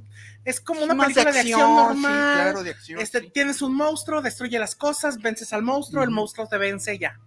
Pero estas películas de Monarch hacen drama humano. O sea, el duelo, el- la separación de las familias, el fin del mundo, bla, bla. Me gustaron. Pero después de, de- de ver Minus One dije, güeyes, su drama, melodrama. Sí, sí, sí, sí, O sea, de novela de, de- de La Rosa de Guadalupe. no. Eh, es tan descarnada Minus One, tan, tan desgarradora, tan... Es hermosa y y te yo parte hasta el alma. siento que son historias reales. sí, es muy probable. Yo estoy casi segura que incluso las, las fotografías Sí, son de personas reales. sí. Deben sí, ser. Sí, sí. Es que, bueno, eh, también hay que recordar que eh, para Japón, la, eh, eh, por la cultura confucionista de Confucio, pues la familia es el centro de, de su sociedad y este muchacho lo perdió todo y cuando regresa a su pueblo, pues, oye, ¿por qué no te fuiste con pues, tu familia? Tú debiste también partir, ¿no? Sí. vacío. Es que es, es- es feo porque él sacrificó su honor para regresar, para cumplir la promesa de su madre. Llega y encuentra que no hay mamá. Sí, no hay, no hay nada, sí. O sea, eh, digamos que en teoría sacrificó por nada. Sí, así. Es de, imagínate el impacto de eso. La cuestión es que yo lo veo desde el punto de vista de, de lo que yo conozco como México Ujú. y, y com- como mexicanos, como latinos, tal vez diríamos, pues güey, No, lo, ya fue, re- este, ya rescaté, sí, sí, sí, ya rescaté a este, el, el héroe del pueblo, ¿no? Eh, Regresó vivo de la guerra. sí, harías este, no sé, harías vida nueva con la Sí, chica claro. y la niña, es, no sé, no sé, habría una especie de, de- de cierre, redención y todo, pero este chico seguía viviendo con la vergüenza. Sí, sí, vergüenza intensa, no eran las pesadillas, solo las pesadillas de estrés postraumático Ujú, que vemos en las películas mexicanas. Lo que más lo atormentaba era la vergüenza, Claro. y eso es impactante. Y luego tienes a la gente eh, viviendo entre las casas destruidas, levantándose poco a poco, teniendo que ver a los americanos entrar a sus, a sus ciudades y Sí. que se porten como, como, ay, cómo los detesto. Como, como salvadores después de que, de que tiraron una bomba que claro. afectó durante generaciones a ese pueblo y vengan así con su chocolate y sus dólares. a- Pero eso es lo que han hecho siempre. Sí, sí, sí. Fueron a dar una dosis de democracia. Sí. Yo sí, a mí me gustan los Milky Way, entonces sí pueden venir con los chocolates. Tú, Masaki, ¿qué, qué nos puedes decir de menos? Pues- y ya de ahí nos vamos hacia otros, los, otros kaijus y otras Yo sí concuerdo mucho y es también algo que es bastante universal por, por lo que lo podemos entender y porque a todas, a todas partes a donde ha llegado esta película les ha gustado mucho, ¿no? Eh, es también algo que se llama culpa del sobreviviente, ¿no? Mm, eh, de personas que se ven envueltas en cosas así y que pierden familiares y que pierden amigos y se sienten culpables de, pues, de seguir vivos, ¿no? Es algo que también pasa en este tipo de situaciones. y bueno, eh, para el japonés eh, también a veces el solo hecho de sentirse felices les causa un poquito de conflicto a ellos mismos. ¿Por qué? Porque dicen, eh, todo el sufrimiento que tuvieron mis padres y mis abuelos y sus padres y sus padres, para que yo llegara a este momento no me da derecho a mí a ser feliz, ¿no? Y eso fue algo que yo vi en un maestro, con un maestro de japonés que tenía, que ya tenía tiempo viviendo en estado aquí en, en, en México, pero siempre cuando había celebraciones se ponía un poco triste porque decía que no merecía ser tan feliz, ¿no? Por el sufrimiento que había sucedido todo, todo eso antes que ellos.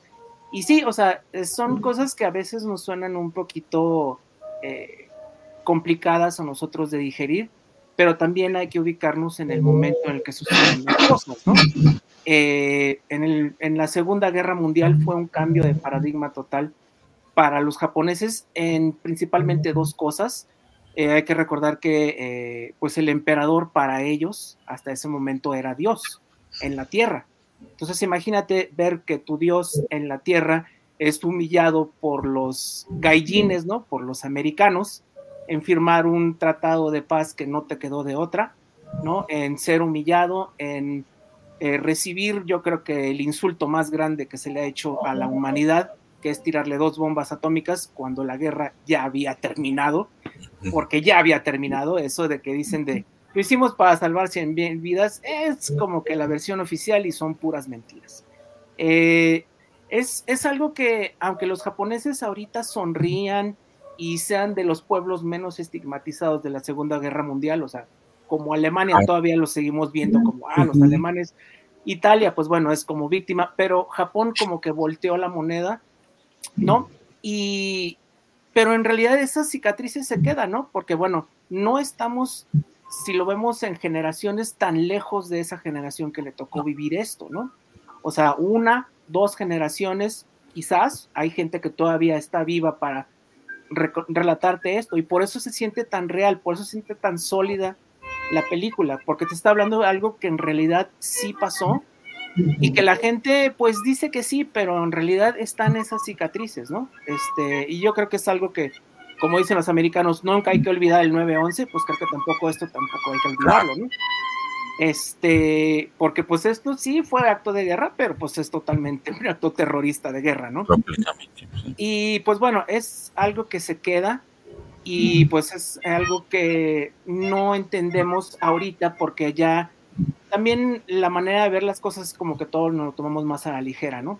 Pero en aquellos entonces pues no era así, era su realidad y bueno, eh, lo hemos visto en varias películas eh, que hablan precisamente de este tema, ¿no? Porque no todas las historias las cuentan los que ganan, los que ganan, por suerte, Japón ha tenido este, muchas oportunidades de contar esta historia y pues más o menos vemos que todos nos cuentan lo mismo, ¿no? Cómo fue destrucción, cómo fue fuego, cómo fue, este, pues, empezar desde cero y cómo eh, como el propio Japón, ¿no? 20 eh, años después, en los 60, ya se había levantado, a pesar de todo lo que le habían hecho, ¿no? Creo que eso representa mucho la película, ¿no? Ese espíritu este, combativo, ese, esos problemas, esos fantasmas, y a mí también por eso me encantó mucho, mucho la película.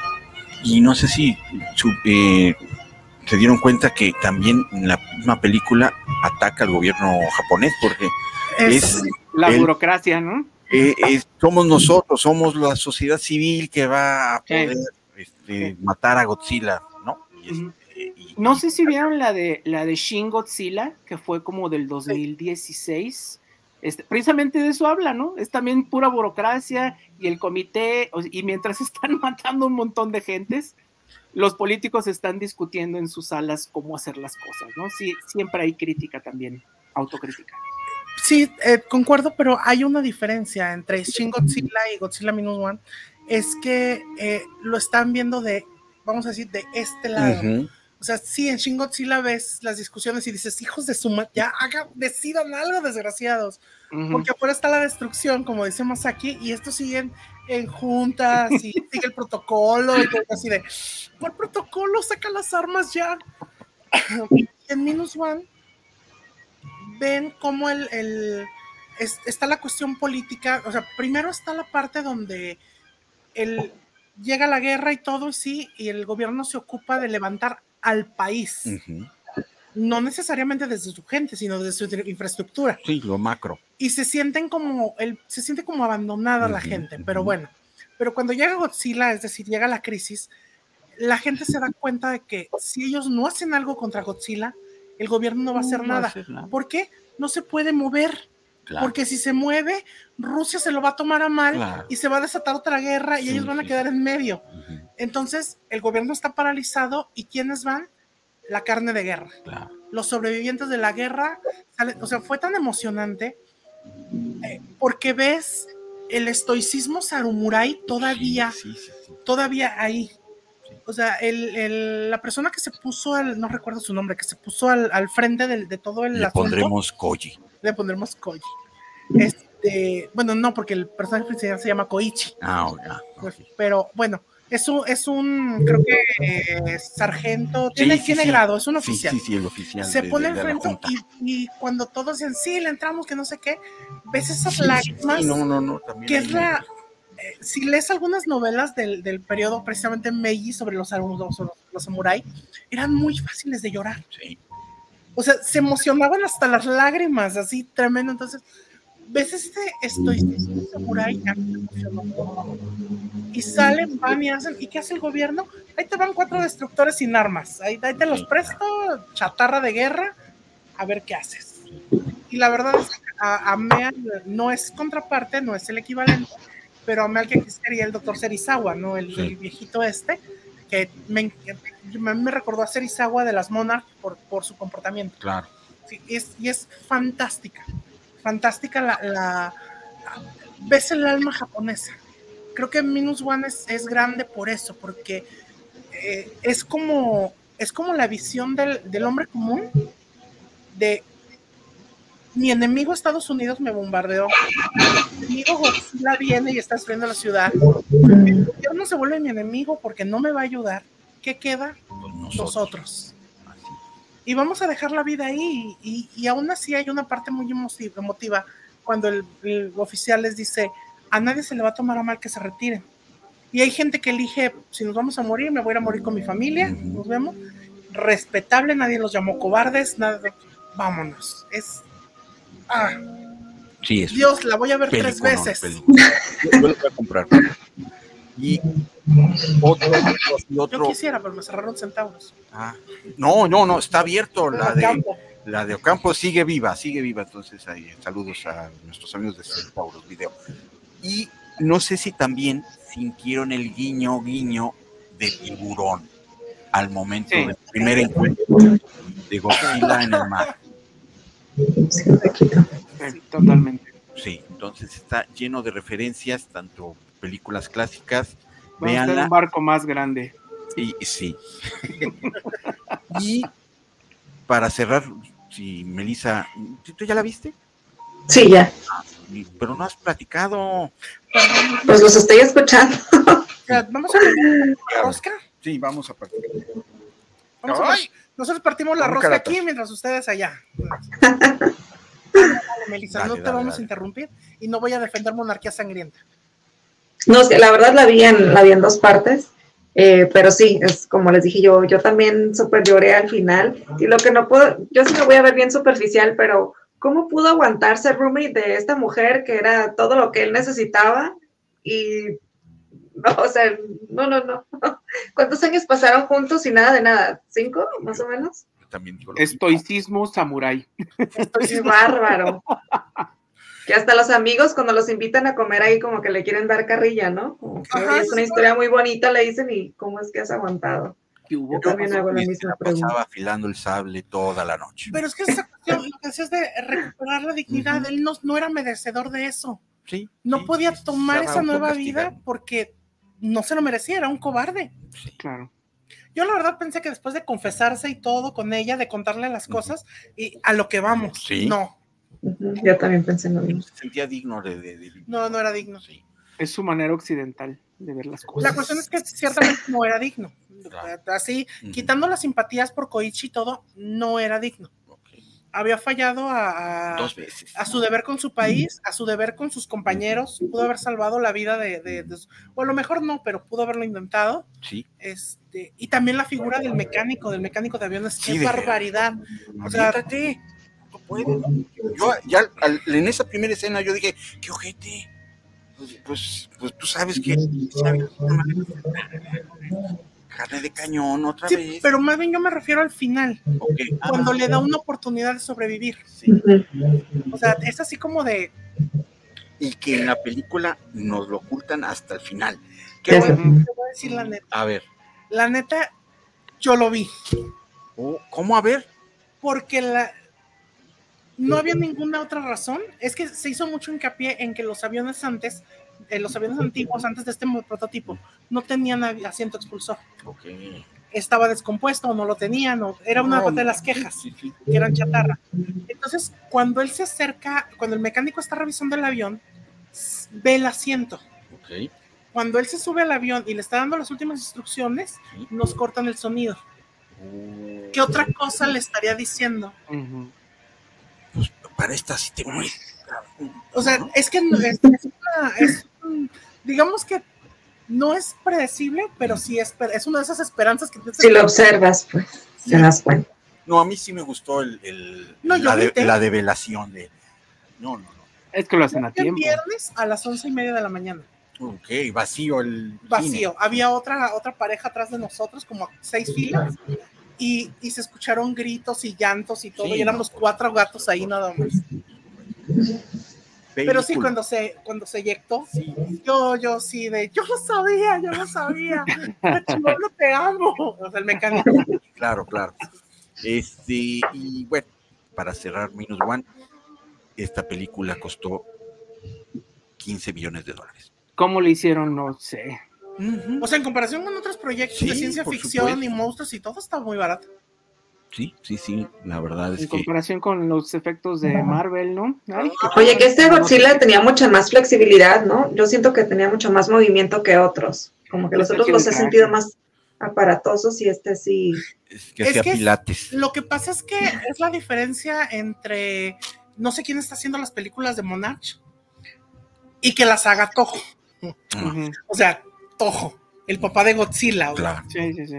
Le pusieron todo el feeling ahí a, a- a Godzilla. muy bien. Creo que es Warner, ¿no? Los que están ahorita haciendo el Monsterverse, Warner ¿Los Brothers. Pues bueno, Sí. Quiero ver la serie. ah, va a ver. La de Manzanita. Sí, ya está, ya está. creo que sí. Sí. Monarch. Y pues nada más, eh, otra vez, ¿no? Recordar este ese asunto de, Minus One. de oigan, y este, y los americanos que fueron los que causaron este dilema, no, no nos pueden ayudar. Ay, típico, ¿no? otra vez. Ay, sí, y, y luego, Es que no había petróleo de por medio. Si les hubieran No nos, no nos que queremos meter en estaba problemas. protegiendo un yacimiento de Mano. petróleo, No, no. así fero. La le van libertad- dan su dosis de democracia a Godzilla. Y este, pues. La libertad del petróleo. Sí. La neta, yo no me arriesgaría a pedirle ayuda a los americanos, porque capaz que traen otra bomba atómica para acabar con Godzilla. No, vaya a ser. Sí. Pero pues es que no les quedaba de otra porque, o sea, habían pasado que cinco años de la guerra, o sea, literalmente Japón Ajá. estaba destruido, no tenían, Sí, sí, por eso lo hicieron. Ya 10. Fue en el 54. ¿Cuántos? La recrearon en el 54. 54 otra vez. Ok. Ok, sí, pero pues aún así les faltaba, este, y bueno, de hecho hasta ahorita eh, Japón no tiene un ejército, nada más tiene autodefensas, entonces también muy importante eso, ¿no? Que después de la guerra dijeron, no somos un país eh, que sea bélico. Entonces, todo, todo, todo está como que muy bien englobado, ¿no? Este, lo que es precisamente la ideología de Japón, ¿no? Y pues como siempre, este, bueno, ya les dejamos el problema, ahí nos vemos. Saluditos, gracias. Bye. Los rusos, los rusos, adiós, ¿no? Sándwich de porquería el que quedaron los pobres. No nos vayan a ganar el espacio. Aquí arréglense ustedes con el mar. Gracias. Y bueno, eh, creo que con eso cerramos eh, la mejor película de Godzilla Minus One. Todavía creo que está en cines para que la Hermandad Macabre, se, terminando esta- este programa, vaya, vaya a su cine más cercano. ¿Y qué otras películas apoyen. de Kaijus pueden recomendarle a la Hermandad Macabre? eh? Pues antes de Pues arrancar, King Kong. que viene Godzilla en Kong, Ah, sí. donde van a hacer equipo Godzilla contra Kong. Yo creo que la tienen perdida contra Minus One. No, O pues sea, por, se, tra- Pues tardaron. por supuesto. No, no creo que haya nada que ellos puedan hacer que supere a Minus One, así que mejor me voy a esperar a que salga en plataforma. No voy a ir a gastar mis 70 pesos. Ahora, una, pel- pel- una, pel- una pregunta polémica. ¿King Kong es un Kaiju?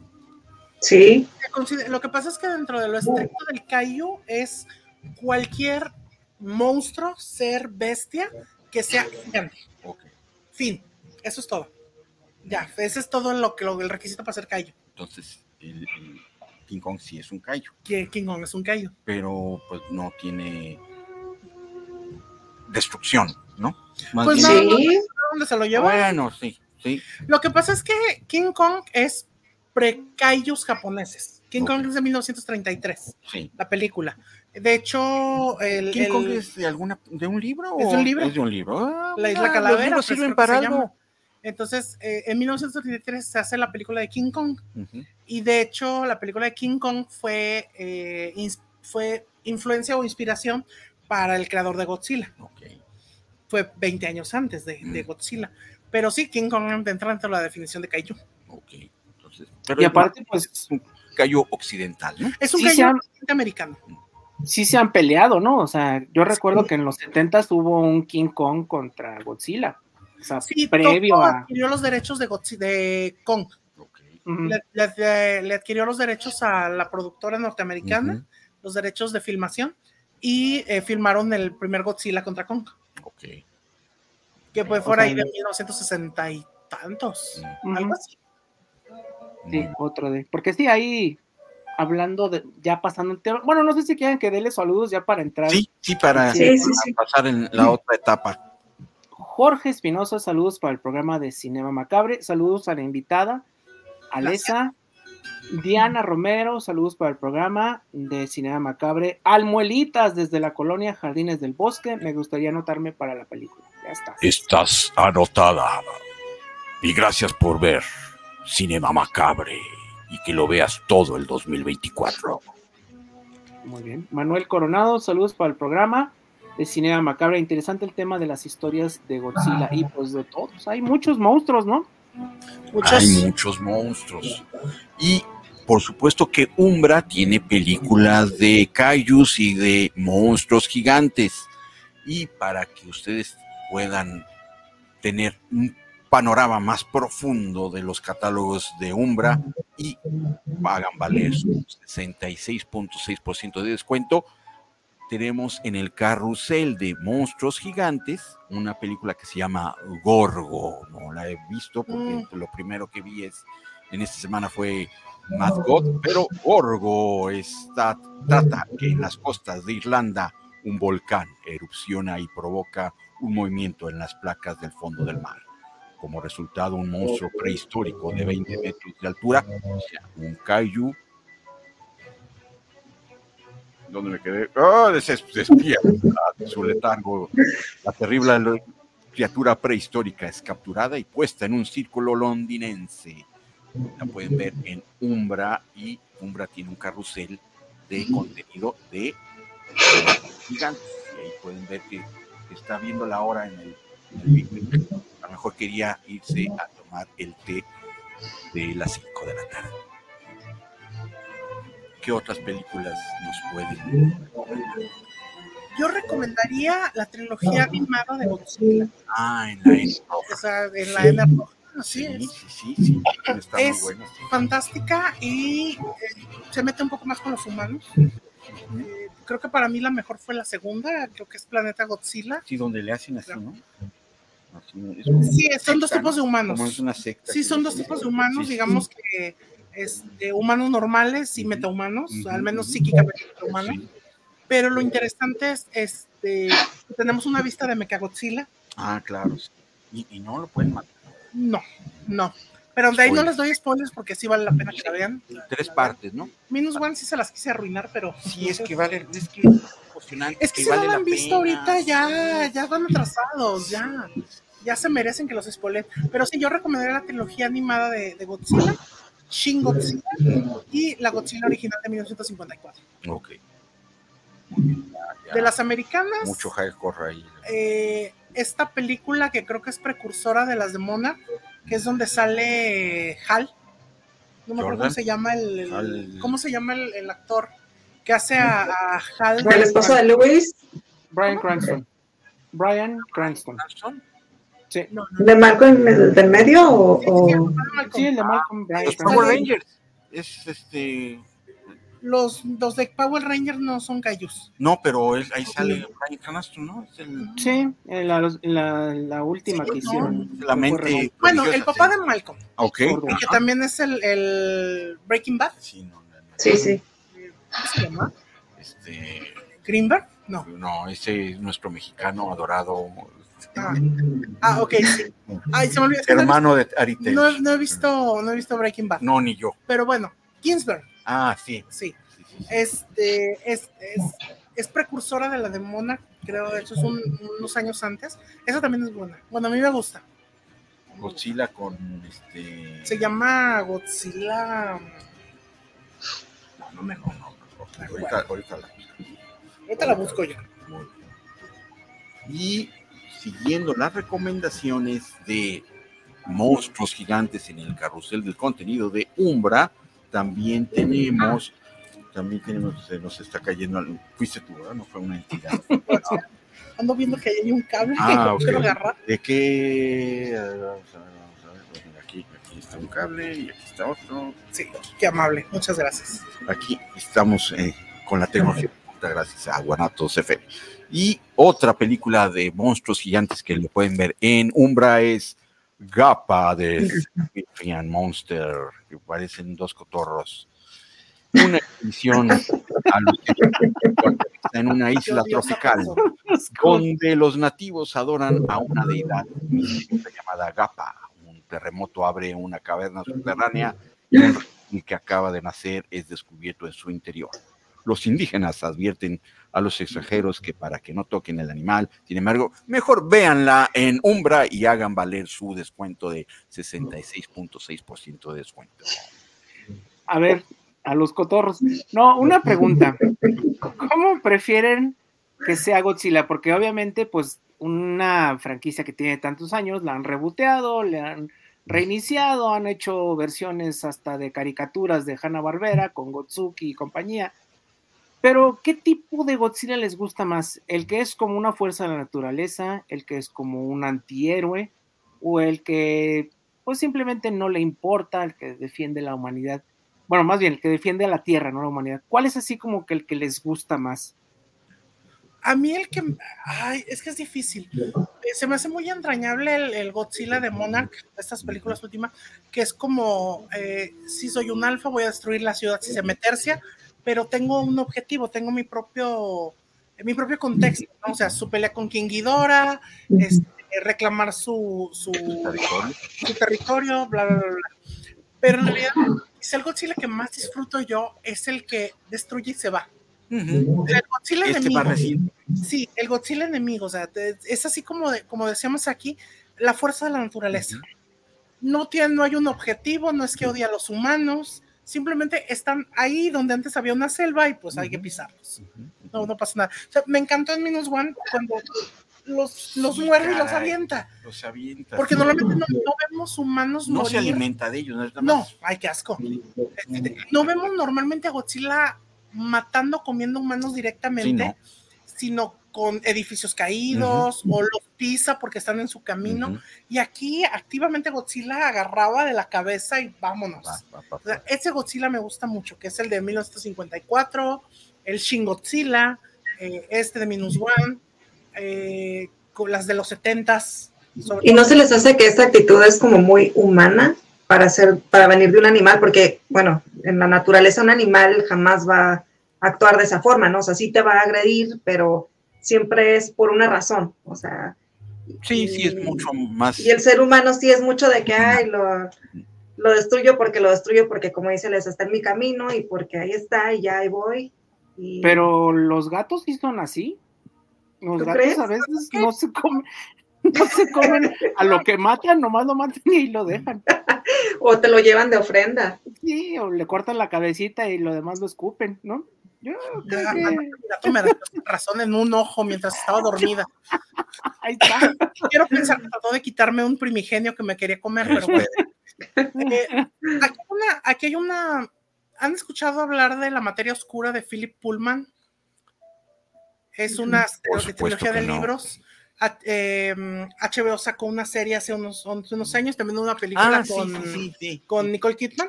Sí, sí, Ah, ok. así es, sí. En, en, esta, en esta trilogía de libros se habla mucho de la definición de persona. O sea, persona, tú eres una persona, yo soy una persona, aquí es una persona. Pero el libro cuestiona que cualquier ser consciente de sí mismo y de su entorno, consciente inteligentemente, Ujú. capaz de tomar decisiones no por instinto, sino por conscientes. Es una persona. Entonces, Godzilla es una persona. Godzilla Sí. yo considero que tiene conciencia de sí mismo como, como ente viviente. No es puro instinto. No es puro instinto. Lógica. No es, no, Pues ni lógica tampoco. no tiene que, es que los, los actos de un ser consciente no tienen que ser lógicos. Solo tienen que tomarse decisiones en base a eh, decisiones conscientes, no instintivas. Por ejemplo, eh, tal vez tu decisión instintiva es ganarle el paso a un coche, pero tu decisión consciente es no hacerlo porque está a 5 metros, no a 25. Claro. ¿Sí? O a veces sí. O a veces dices en 5 sí paso, Sí. pero es consciente, sabes que hay una consecuencia que si no lo suficientemente rápido te va a aplastar. O sea, decisión consciente. Y yo siento que Godzilla es un ente consciente, es una, es un, el- Sí. la radiación no le dio solo tamaño y poder, sino conciencia. Puede ser, sí. Me gusta, me gusta esa, esa definición de Godzilla, sí. Sí, no le dio nada más. Pero sí me gusta el, me gusta el, me gusta el Godzilla Muy destructor, salvaje, así el de. salvaje. Es normalmente porque la humanidad no me cae muy bien en general. Logro entender.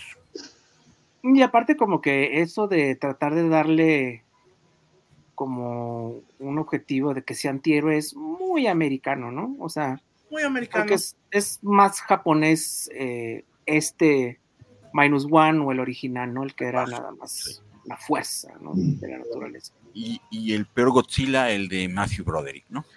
Eh, Uf, sí, sí. Godzilla 1994. Es por aclamación el peor Godzilla de la vida. Que ni siquiera es un Es una Godzilla, es, es Velociraptor. Y solo ves, no ves a Godzilla, ves la pierna de Godzilla. Patas, sí, los huevos. Lo Los huevos de Godzilla también. hubiera merecido la pena ver a los Gotsukis, Sí. pues, pero parecían monstruitos deformes y raros, no se parecían a Gotsuki, Parecían velociraptors. Parecían velociraptors más bien.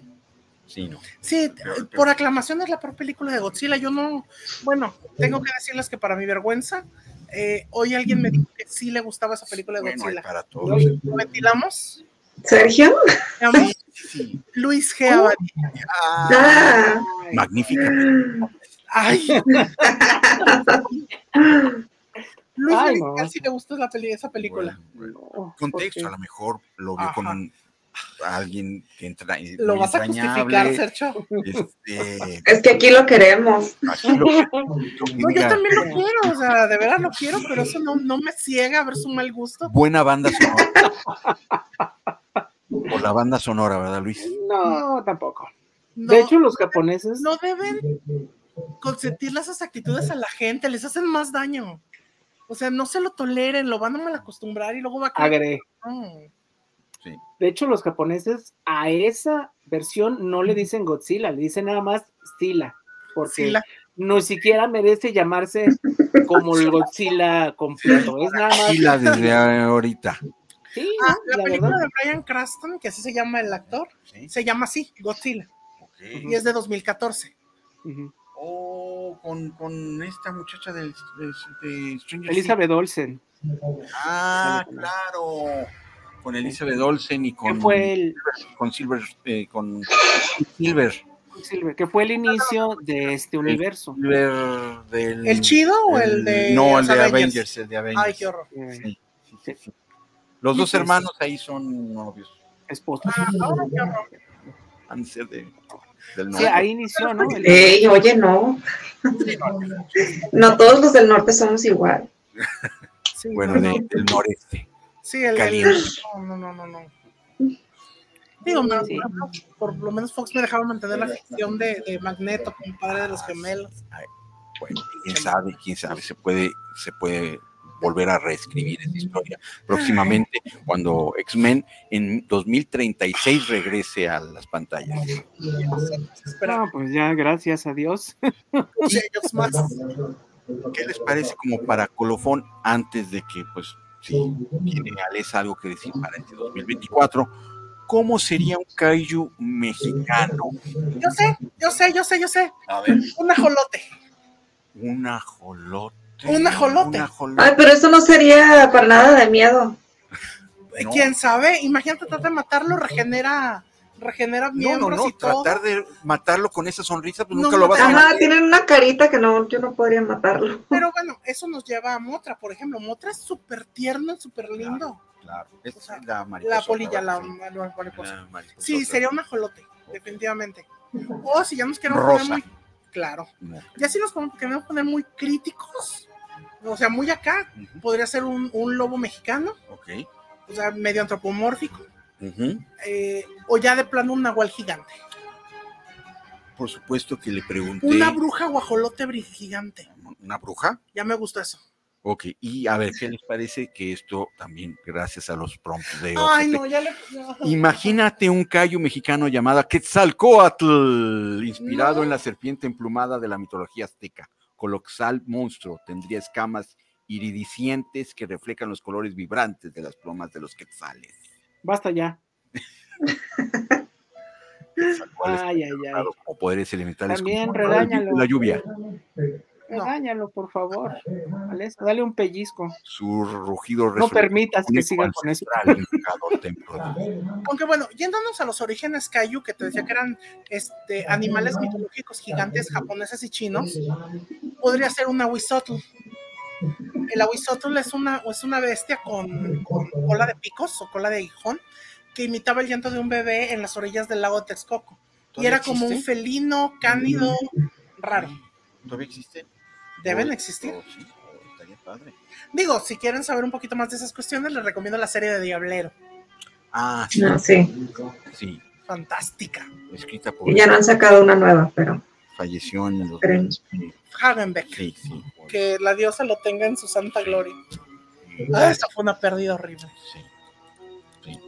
creo que ilustrado por eh, Clemente, por Edgar Clement. Pero bueno, y hay un saludo por ahí.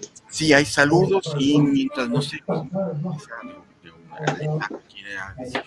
¿qué se depara para, para Melissa Gil, eh, o Alessa Gil, para Melissa también y para Masaki, pero para Alessa Gil y Mandrago de Ediciones, ¿qué se viene para el 2024? Uy, bueno, este año vamos a empezar más pronto con la convocatoria de Jalisco. Ok. Este, ya saben que llevamos, que lleva- Jalisco. Llevamos Jalisco Inefable, que es eh, antología de horror cósmico, Jalisco Monstruoso, donde aquí el venerable Masaki participó en, en- en la Inefable.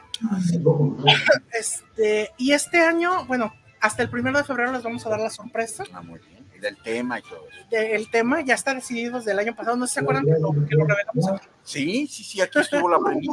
pero eh, decidimos hacer un ligerito cambio para, para ampliar el contexto. Va a estar muy interesante la, la- el Jalisco de este año porque le va, le va a suponer un reto a los escritores.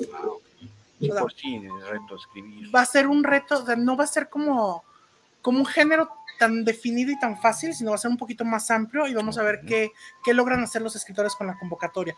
Por eso queremos empezar desde antes esta vez, para darles más tiempo a escribir y cerrar la convocatoria en dos o tres meses más o menos. Ok. Masaki, para que Igual se publicaría en Fóbica.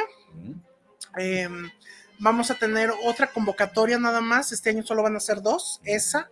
Y la convocatoria que se va a llamar eh, el recuento de los años, O sea, paréntesis de entendí, entendí. años, eh, dos puntos, Fóbica Fest. ok, muy bien. Les vamos a dar la premisa el 15 de febrero, ya que se hayan recuperado del, del Día del Amor y la Amistad. Muy bien. 15 de febrero, ¿de qué se trata? Y solo van a poder participar personas que hayan estado en Fóbica. O sea, va a estar más restringida la participación en, en, Ok. en ese texto. Fuera de ahí, este año Mandrágora va a publicar menos libros porque vamos a enfocarnos en la plantilla que ya tenemos. O sea, ya no, no vamos a recibir tantos autores nuevos como en los últimos tres años. Y eh, pues me voy a dedicar a sacar mis libros porque están muy Ah, ok, atrasados. Ok, ok, ok. Una es la tercera parte de La Larga Noche, que es este Criatura del Dolor. Eh, Chismecitos de Dioses, que no se alcanzó a presentar el año pasado en Fóbica porque me ganó el tiempo. ¿Y ese de qué es? Chismecitos de Dioses es mitología mexa, Mm, es decir, no exclusivamente mexica, sino mexa. Tolteca, olmeca, maya, mexica, este, zapoteca, náhuatl, eh, em, todo, rárica. Eh, cositas que pude encontrar por ahí. Es para niños y está contado en formas de chismes. Ah, qué Como de, padre. ¿ya escuchaste? Sí, que- yo sí que- lo leo. ¿Ya escuchaste que Tlaxcatlipoca se robó a Xochiquetzal? Y que Tlaloc la tiene que ir a buscar. Así más o menos es el Ah, muy tono bien, de. Muy bien, muy bien, me gusta. Muy bien. Y, no, y dijo, ¿Y va a tener ¿Quién? monitos? eh, no creo, Ah, no creo. Lo que pasa es que el- el- la ilustración nos incrementa el precio y queremos que sea muy, muy accesible. Los, los libros de, de Mandrágora son accesibles de precio, pero eh, la ilustración siempre nos incrementa. Entonces, yo quiero que sea un libro que incluso un niño de primaria se pueda comprar solito. O sea, 50, 60 pesos máximo. o sea, Ah, muy, muy barato. Y es así como de, güey, y Tlaxcatlipoca dijo que ni de pedo Tlaloc iba a buscar a Xochiquetzal, jamás, cobarde. Y así, Yo, sí lo leo. Porque yo leo es como tono. niño de seis años. ese es el tono de Chismecitos de Dioses. Eh, los relatos de Clara, que tiene cinco años atorado, debió haber salido en 2019 y ahí sigue. Ok. Eh, es para niños y es de terror. Ah, muy bien. Y eh, un siguiente libro de Wicca. Ok. Ahora ya más especializado, más serio, no, no serio, más, eh, menos básico, Bueno, más... supongo el, el anterior también tuvo su seriedad. Es serio, pero digamos que es como muy básico. Es de, te encontraste la palabra Wicca en internet y quieres saber de qué trata. Mm. Y este ya es para practicantes que llevan ya tiempo, que quieren saber qué onda con la iniciación, con, con la conversión en su vida, bla, bla, bla. Tú, bla, tú bla. practicas Wicca. Así es. Pues luego Entonces- también vienes pa- para No, ese si tema. ¿no? todo el año. Sí, por favor. Eh, entonces, más o menos es lo que viene para Mandrágora. Eh, este año también cambiamos de estructura. No vamos a recibir eh, manuscritos a lo largo del año. Mm. Les entregué una ficha a los autores. Em, les, eh, les estoy haciendo llegar una ficha por si quieren presentar un proyecto para este año y voy a sacar dictamen en enero. Voy a revisar lo que me manden, decidir qué se publica este año, qué se publica el siguiente. Vamos a empezar a, a- a bajar un poco el ritmo con Mandrágora porque hemos crecido demasiado. Bueno, eso es bueno, ¿no? Sí y no. Eh, Porque tú eres mujer orquesta. Exacto. Y no, no es bueno crecer de esa manera eh, cuando ya, cuando el- los beneficios no te dan para sostener el crecimiento Mm. Y empiezas a fallarle a los autores. Y es lo que no quiero. El, el año pasado tuvimos varios retrasos en publicación y, y fue, em, fue feo, Mm. fue feo. Los logramos sacar eh, casi de, de- de nos pasamos la noche acabando esto, pero aún así son retrasos que, que dan pie a errores. Y lo que menos queremos es decepcionar a los autores. Claro. Yo lo que menos quiero es decepcionar a los autores porque hasta ahora Mandragora ha sido eh, como... eh, hablan bien de nosotros. Mm. Entonces vamos a hacer una reestructuración y aparte ya nos volvimos legales. Ahora sí, ya bien, bien. ya, le, ya le tributamos al SAT. ¡Qué padre! Ya tenemos contadores. eh, estamos este, en nuestro proceso de registro de marca ya. O sea, ya vamos a ser una marca registrada. em, estamos formando un colectivo. O sea, Mandrágora se está eh, profesionalizando. Qué bueno. Muy bien. Muy bien. Nada más que es un reto profesionalizarte con los gastos que eso lleva Sí, y mantener eh, los precios al... al- Sí, así. accesibles y en ese nivel. Pero igual, 2024 no se preocupen, seguiremos igual. Si en- le pediremos préstamos a Coppel y a Banco Azteca y a Didi y a quien se Muy tercie. Y pues bien. también a la Hermandad Macabre, si quiere invertir en letras, pues ya sabe dónde, dónde te contactan, nada más para cerrar, porque se nos está yendo el tiempo. Oh, por Dios, ya me los comí, perdón. No te preocupes, para eso, para eso es el tiempo, para ¿Para comer. comérmelos? Sí. Excelente. ¿Dónde te pueden encontrar? Nos pueden encontrar en Facebook, TikTok e Instagram como Mandragora Ediciones. Eh, nos identifican con, la, con el cráneo de cuervo, así, no busquen más. Eh, TikTok es para que se diviertan, ¿eh? no, con- no nos contacten mucho Sí. por ahí, ahí es para divertirse. Nos pueden contactar directamente en mensajes en Instagram o Facebook. Perfecto. Entonces, gracias una vez más, Alex, aquí por venir a Cinema Macabre. Tú sabes que este es tu programa, son tus micrófonos.